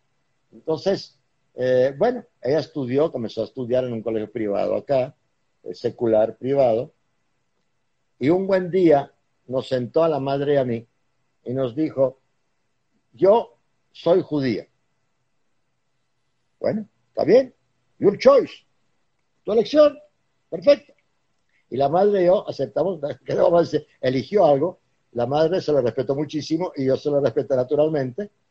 Y decidió ser judía y tuvo peleas y discusiones en su colegio porque era la única judía y cada vez que eh, había alguna actitud impositiva, dada la gran mayoría que no son judíos, o la totalidad que no son judíos, entonces ella disentía y se apartaba explicando el por qué lo está haciendo. Explicaba públicamente el por qué lo está haciendo. Una rebeldía sana. Pues. Eh, y en una oportunidad que yo di una conferencia en hebraica, escuché eh, de que existía una beca para muchachos eh, judíos eh, en Israel para culminar su bachillerato. Y llegué a la casa con la idea, lancé la idea, sí, como una información. ¿Y cuál es mi sorpresa? Que Alegría y Elisa, las dos, se agarran de esta idea. Esto es. No me dejaron ni siquiera pensar, no me dejaron ni opinar. Las dos se abalanzaron sobre la idea y la atraparon. dijeron, esto es lo que va a pasar. Y bueno, Alegría convencidísima y la madre más convencida que Alegría, porque hay que, hay que ver lo que es dejar salir a una niña de 15 años a un país remoto que no tiene nadie, no tiene el idioma, etcétera, etcétera. Entonces, muy convencidos, digo, ahí voy yo. Pasó el examen de, de admisión, recibió la beca y culminó su cuarto año bachillerato con muy buenas calificaciones, muy buenas opiniones y ahora está activando ahí en movimientos juveniles de vacaciones y, eh, y, dice, ella, ella dijo que hizo alía. Dice, papá, mamá, yo hice alía. Yo voy a terminar el estudio de bachillerato, voy a ir a la Saba mediante, ya está pensando en qué grupo de la Saba, qué especialidad de la Saba va a entrar y haciendo preparativo. Es, de verdad que es, eh, por lo menos hasta ahorita, con todo lo que ha pasado de fuerte al principio, eh, eh, se ha fortalecido ella sola con sus propias fuerzas y ha decidido su destino, lo que nos satisface muchísimo, muchísimo, eh, a pesar de la falta que nos hace. Qué bonito, Mario, qué bonito que hayan seguido pues tus pasos y como bien tú lo dices, crear y hacer hombres de bien, ¿no? Eh, hombres y mujeres de bien, honrados, creo que eso es tan importante. Honrar nuestro pasado, como digo, para proyectar nuestro futuro. Ahí está, ahí está, en tus hijos. Cuéntanos un poco para ya ir cerrando, porque no quiero dejar de mencionar, me impactó su ah, historia, tu hermano. Tu hermano, aunque fue del lado de la ciencia, para ya luego pues eh, cerrar con mi pregunta final acerca de trabajo, suerte. Mi hermano Menajem, que es eh, casi cuatro años menor que yo, también es egresado del Moral y Luces, pero en edad más temprana. O sea, yo comencé en quinto grado del Moral y Luces, lo comenzó en segundo grado. Eh, tiene toda la trayectoria del Moral y Luces. Él también fue presidente del Centro Estudiantes del Colegio Moral y Luces. Eh, cuando terminó el Moral y Luces, se graduó de bachiller y yo estaba cursando el segundo año de la Universidad de Jerusalén. Y de repente recibo una llamada telefónica diciendo de que ahí va Menahem, ahí va Menos. ¿Cómo que ahí va? Sí, va para Israel dentro de pocos días porque quiere estudiar en el Technion. Bueno, que me sorprendió todo. Eh, mi, hermano es más atribulado que yo. Eh, entonces, agarró y se vino. Yo fui a buscar el aeropuerto y gracias a Dios vivía en una habitación alquilada un poco grande y habían dos camas y, pude acomodarlo ahí con la receptividad de la familia Cohen que me alquiló la habitación y lo llevé a un ulpan en Jerusalén y lo llevé al Technion para que hiciera, cursara su, su inscripción en el curso preparatorio del examen. Y bueno, eh, fue admitido al Technion, fue admitido con altas calificaciones al Technion, porque hizo todo un curso preparativo del examen para nivelarse con eh, las matemáticas y las físicas que requería el examen de admisión, y lo logró, lo logró, se pasó y lo logró, y entró con alta calificación, eh, pasó con alta calificación en el examen en mejorando, o sea, ingeniería mecánica. Terminó su licenciatura en Ingeniería Mecánica en el Tecnión, prosiguió con una maestría en Ingeniería Biomédica. Mientras tanto se casó con mi cuñada, con Ginny, en, Haifa, en Israel. no, perdón, no se casaron. Eh, bueno, se casaron después, vinieron a Caracas. Eh, ya estaban juntos, eh, ya estaban de noviazgo con Ginny y él quiso proseguir el doctorado. En el Tecnión no había doctorado de biomédica. Y entonces pensó en ir a Estados Unidos a sacarse el doctorado en biomédica y pasó por Caracas. Pasó por Caracas antes, antes de irse a casar a Estados Unidos. Y en Caracas eh, hicieron las circunstancias de que conociera y yo le presentara y él conociera a personas, eh, eh, dedicadas a la medicina, a hospitales, a toda, este, a toda esta área. Y comenzaron a contactarlo y a ofrecerle a él cargos, digamos, de asesoría en la construcción de algunos hospitales como en aquel entonces estaba construyendo un hospital de Clínica Caracas, por ejemplo, se iba a construir un gran hospital pediátrico infantil en los valles del Tuy, en el gobierno de Carlos Andrés Pérez, toda una serie de proyectos que hicieron que eh, le ofrecieran a él una beca del Plan Mariscal Ayacucho para hacer su doctorado en Estados Unidos y luego regresar y seguir asesorando en todos los planes de, eh, hospitalarios. Pues. Y logró la beca y se fue y se inscribió en la Universidad de Stanford. Eh, hizo su doctorado ahí y mientras tanto eh, comenzó a preparar un equipo médico eh, de enfermeras, de médicos, de personal para hospitales públicos que iban a ser establecidos en el plan sanitario de Carlos Andrés Pérez. Él los llevó a Estados Unidos, les consiguió universidades y centros de estudio, eh, todo, toda una serie de, de, cuestiones particulares que yo escuché por encima. y estas personas luego, al no construirse eh, los hospitales proyectados se incorporaron eh, a, la, a, la, Academia de Estudios, por ejemplo, Simón Bolívar, a estudios de ingeniería biomédica, fueron los primeros en promover los estudios de ingeniería biomédica. Esta gente que promovió a mi hermano. Pero mi hermano se quedó en Estados Unidos, retribuyó la beca trabajando para una empresa venezolana, porque se podía retribuir la beca no solamente trabajando en el país, sino trabajando para una empresa venezolana como asesor en el exterior. ¿sí? Fundación Orinoquia, si no me equivoco, y eh, fue uno de los promotores, por ejemplo, del Centro Médico Docente La Trinidad. Recuerdo que fuimos a la inauguración, inclusive a la primera piedra del Centro Médico Docente La Trinidad, y luego se quedó en Estados Unidos, se quedó en Estados Unidos eh, eh, trabajando en el Valle del Silicón con sus inventos sobre corazón. Siempre fue un romántico, como le digo. Qué interesante, Mario. Ojalá podamos tenerlo algún día en el programa y que nos cuente su historia. Sería maravilloso. Es fascinante. Uno puede quedarse horas y horas conversando contigo porque es increíble las cosas que podemos aprender.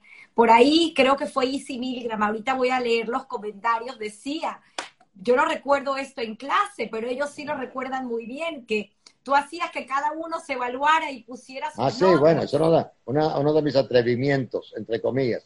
O sea, yo no hacía exámenes, a mí no me importaban los exámenes, calificaciones, todo eso, yo era muy anárquico en todo eso. Entonces le pasaba la lista y que se pusieran las notas. Eh, y eso, créeme una cuestión, me sirvió de mucho y le sirvió a muchos de ellos también.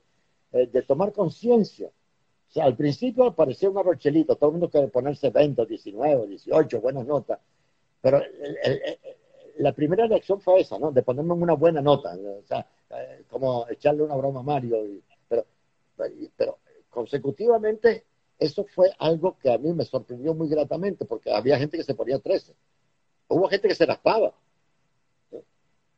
Yo los pasaba después, pero se raspaban. Se ponían 08, no, porque no te atendí, Mario, no presté atención, yo no sé nada de lo que tú dijiste. No le paré a lo que tú estabas diciendo, no me puedo poner nota pasada. O sea, había gente que me sorprendía muy gratamente cuando hacía lo que hacía sinceramente. La autocrítica, qué, qué, valioso, qué valioso poder aprenderlo. ¿Cuántas cosas no aprendió uno de tu mano, Mario? Agradecida y me encantaría poder recibir esta respuesta tuya, si es posible, acerca de esta pregunta que yo tomo prestada de aquí, a quien yo admiro muchísimo, que es Guy Ross, acerca de en tu vida. Él hace preguntas hacia el éxito. Yo lo hago un poco más bien hacia lo que ha sido tu vida y qué representa o qué ha representado el tema suerte o el tema trabajo o puedes ponderarlo. Perdón, no te escuché bien. Suerte, o trabajo. Suerte, trabajo en tu vida, que ha representado? Ni suerte ni trabajo, satisfacción. Mi vida ha sido una vida que a pesar de momentos tensos que lo, lo, tiene cualquier ser humano, una vida de grandes satisfacciones. No debo decir de logros. No me importan los logros, no me importan los acometidos satisfacciones, satisfacción en el sentido, te doy un ejemplo de que cuando de repente, te voy a dar un ejemplo, último, un gran exalumno mío, te voy a decir hasta el nombre, Rubén Sofer, que yo admiro muchísimo, como admiro a todo el grupo de él, del Sanedrín, se llamaban el Sanedrín. Es todo, una, todo un cuento ese, ¿eh? Cuando él les daba clases a ellos, cerraban con llave la puerta del salón y no, entraban, no dejaban entrar a nadie, tuviese quien tuviese clase con ellos después. El Sanedrín era drástico en eso discutíamos nosotros lo nuestro y para el carrizo lo demás. Por eso se llamaban el Sanedrín, se llamaron. Bueno, ahí estaba. Rubén Sofer era uno de los del Sanedrín. Y Rubencito se graduó de geógrafo en la central. Otra, otra disidencia. Un judío metido a geógrafo. el colmo de los colmos. Bueno, eh, es un tronco de geógrafo. Es un excelente geógrafo Rubén. Y Rubén me trajo en días pasados un estudio que hizo y que escribió en siete, ocho páginas impresas sobre una comparación entre los indígenas otomacos en Venezuela y los judíos en cuanto a su perdurabilidad cultural. Entonces, eso para mí es una gran satisfacción. ¿Por qué? Porque está tratando unos temas que son de mi gran interés toda mi vida. Los está conjugando, los está explayando, los está estudiando, analizando, investigando uno de mis ex alumnos, como los hay otros también. O sea, es un aporte tremendo y me lo está trayendo a mí para que haga las consideraciones. Estuvimos sentados hace casi dos semanas en mi casa, siete horas seguidas discutiendo sobre los grupos indígenas en Venezuela, que a mí me tocó también estudiar en la central, y que él es especialista sin hablar, por favor. Es una eminencia en eso, y la parte judía discutimos y hablamos espléndidamente. ¿Qué mayor placer y satisfacción que es?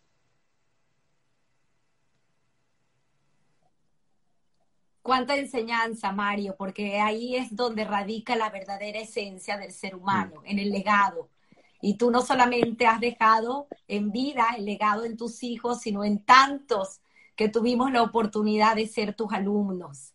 Así que agradecida por el tiempo, agradecida también por el tiempo de los que nos acompañaron en vivo, eh, escuchándote con tantas historias y tantas anécdotas. Estoy segura que tus padres, ambos, estarán muy orgullosos de ti, porque al final, pues, tomaste la decisión correcta, seguiste el camino de tu padre y convenciste a tu madre que tu vida iba a ser un disfrute. Qué bonito, Mario. Voy a leerte algunos de los comentarios porque desaparecen una vez que culminamos el live, así que quiero que los disfrutes eh, en vivo. Dice Marisol Bendayán, Mario, te admiro mucho y marcaste mi vida.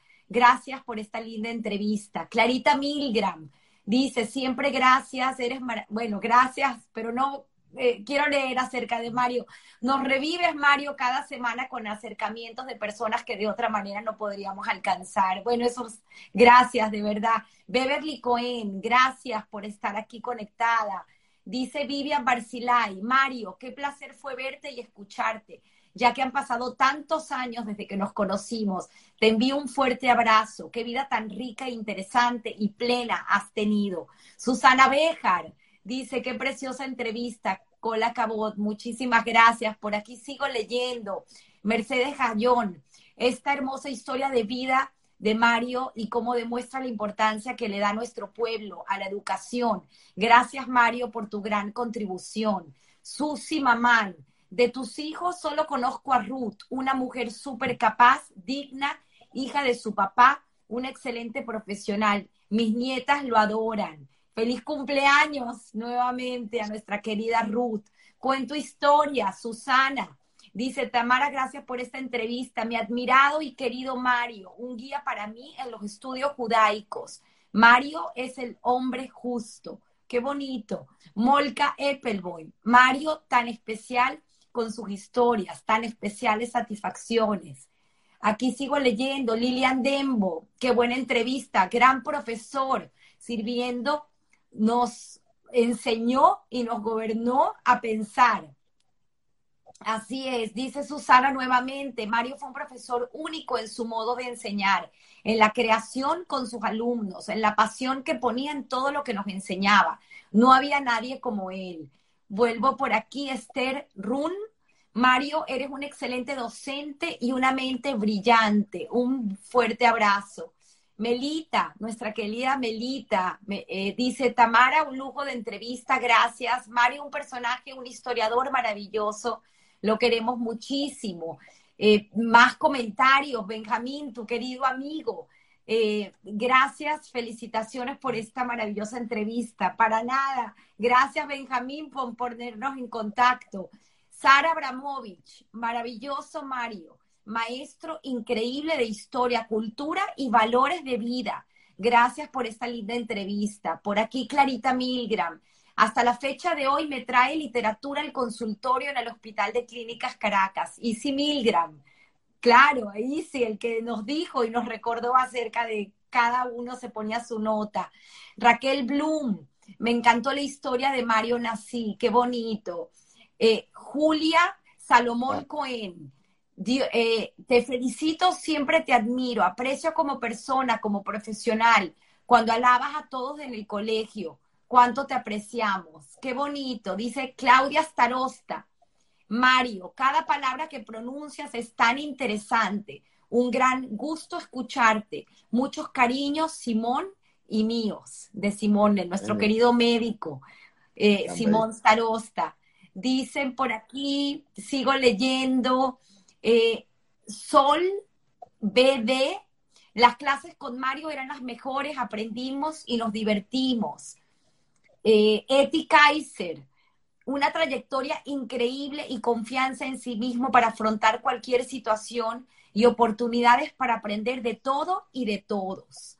Qué bonito, cuántas cosas bonitas escriben sobre ti, Mario. Dice M. Weisberg, es un ser con una mente privilegiada y nosotros los más honrados de haber sido alumnos de él.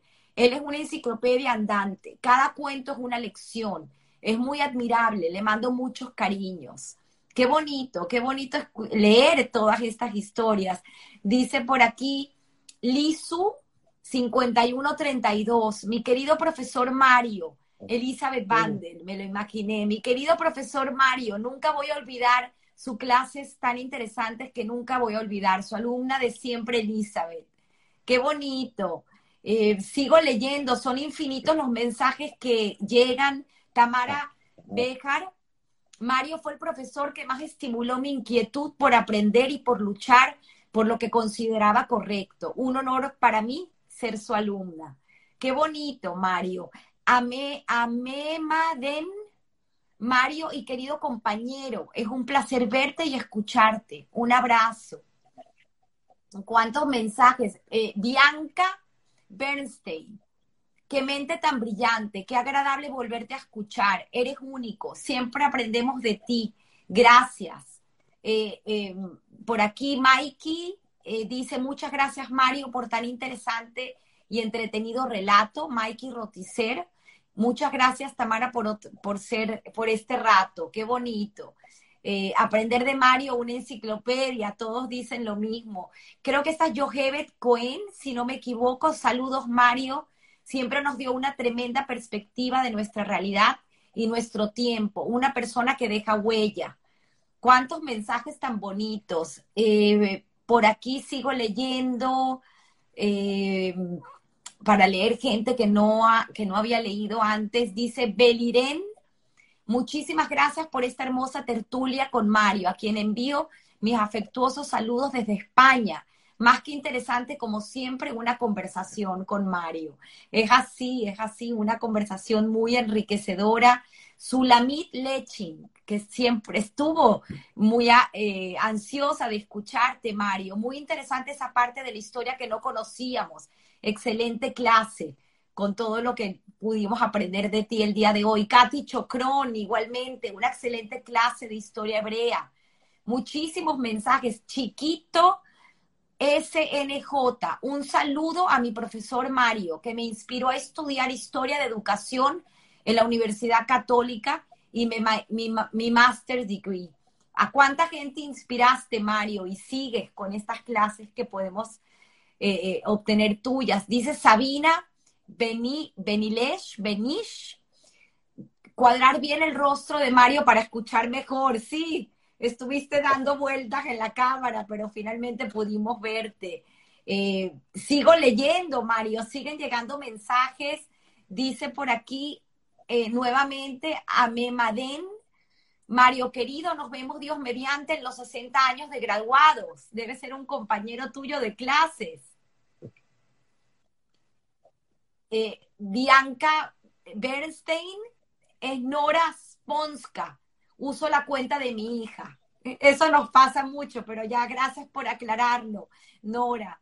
Y bueno, Mario, miles de mensajes de gente que estuvo aquí conectada. Por favor, agradecida por tu tiempo y te dejo para que despidas en estos últimos minutos de este domingo tan especial y desearles a todos pues un feliz domingo al lado de sus seres queridos como siempre digo, todos tenemos una historia que contar y podrán ver la entrevista en el canal de Instagram y luego posteriormente en nuestro canal de YouTube y en Spotify y Apple Podcast para los que están escuchando en diferido. Muchísimas gracias, Mario. Toda tuya la cámara y yo agradecida profundamente eh, contigo.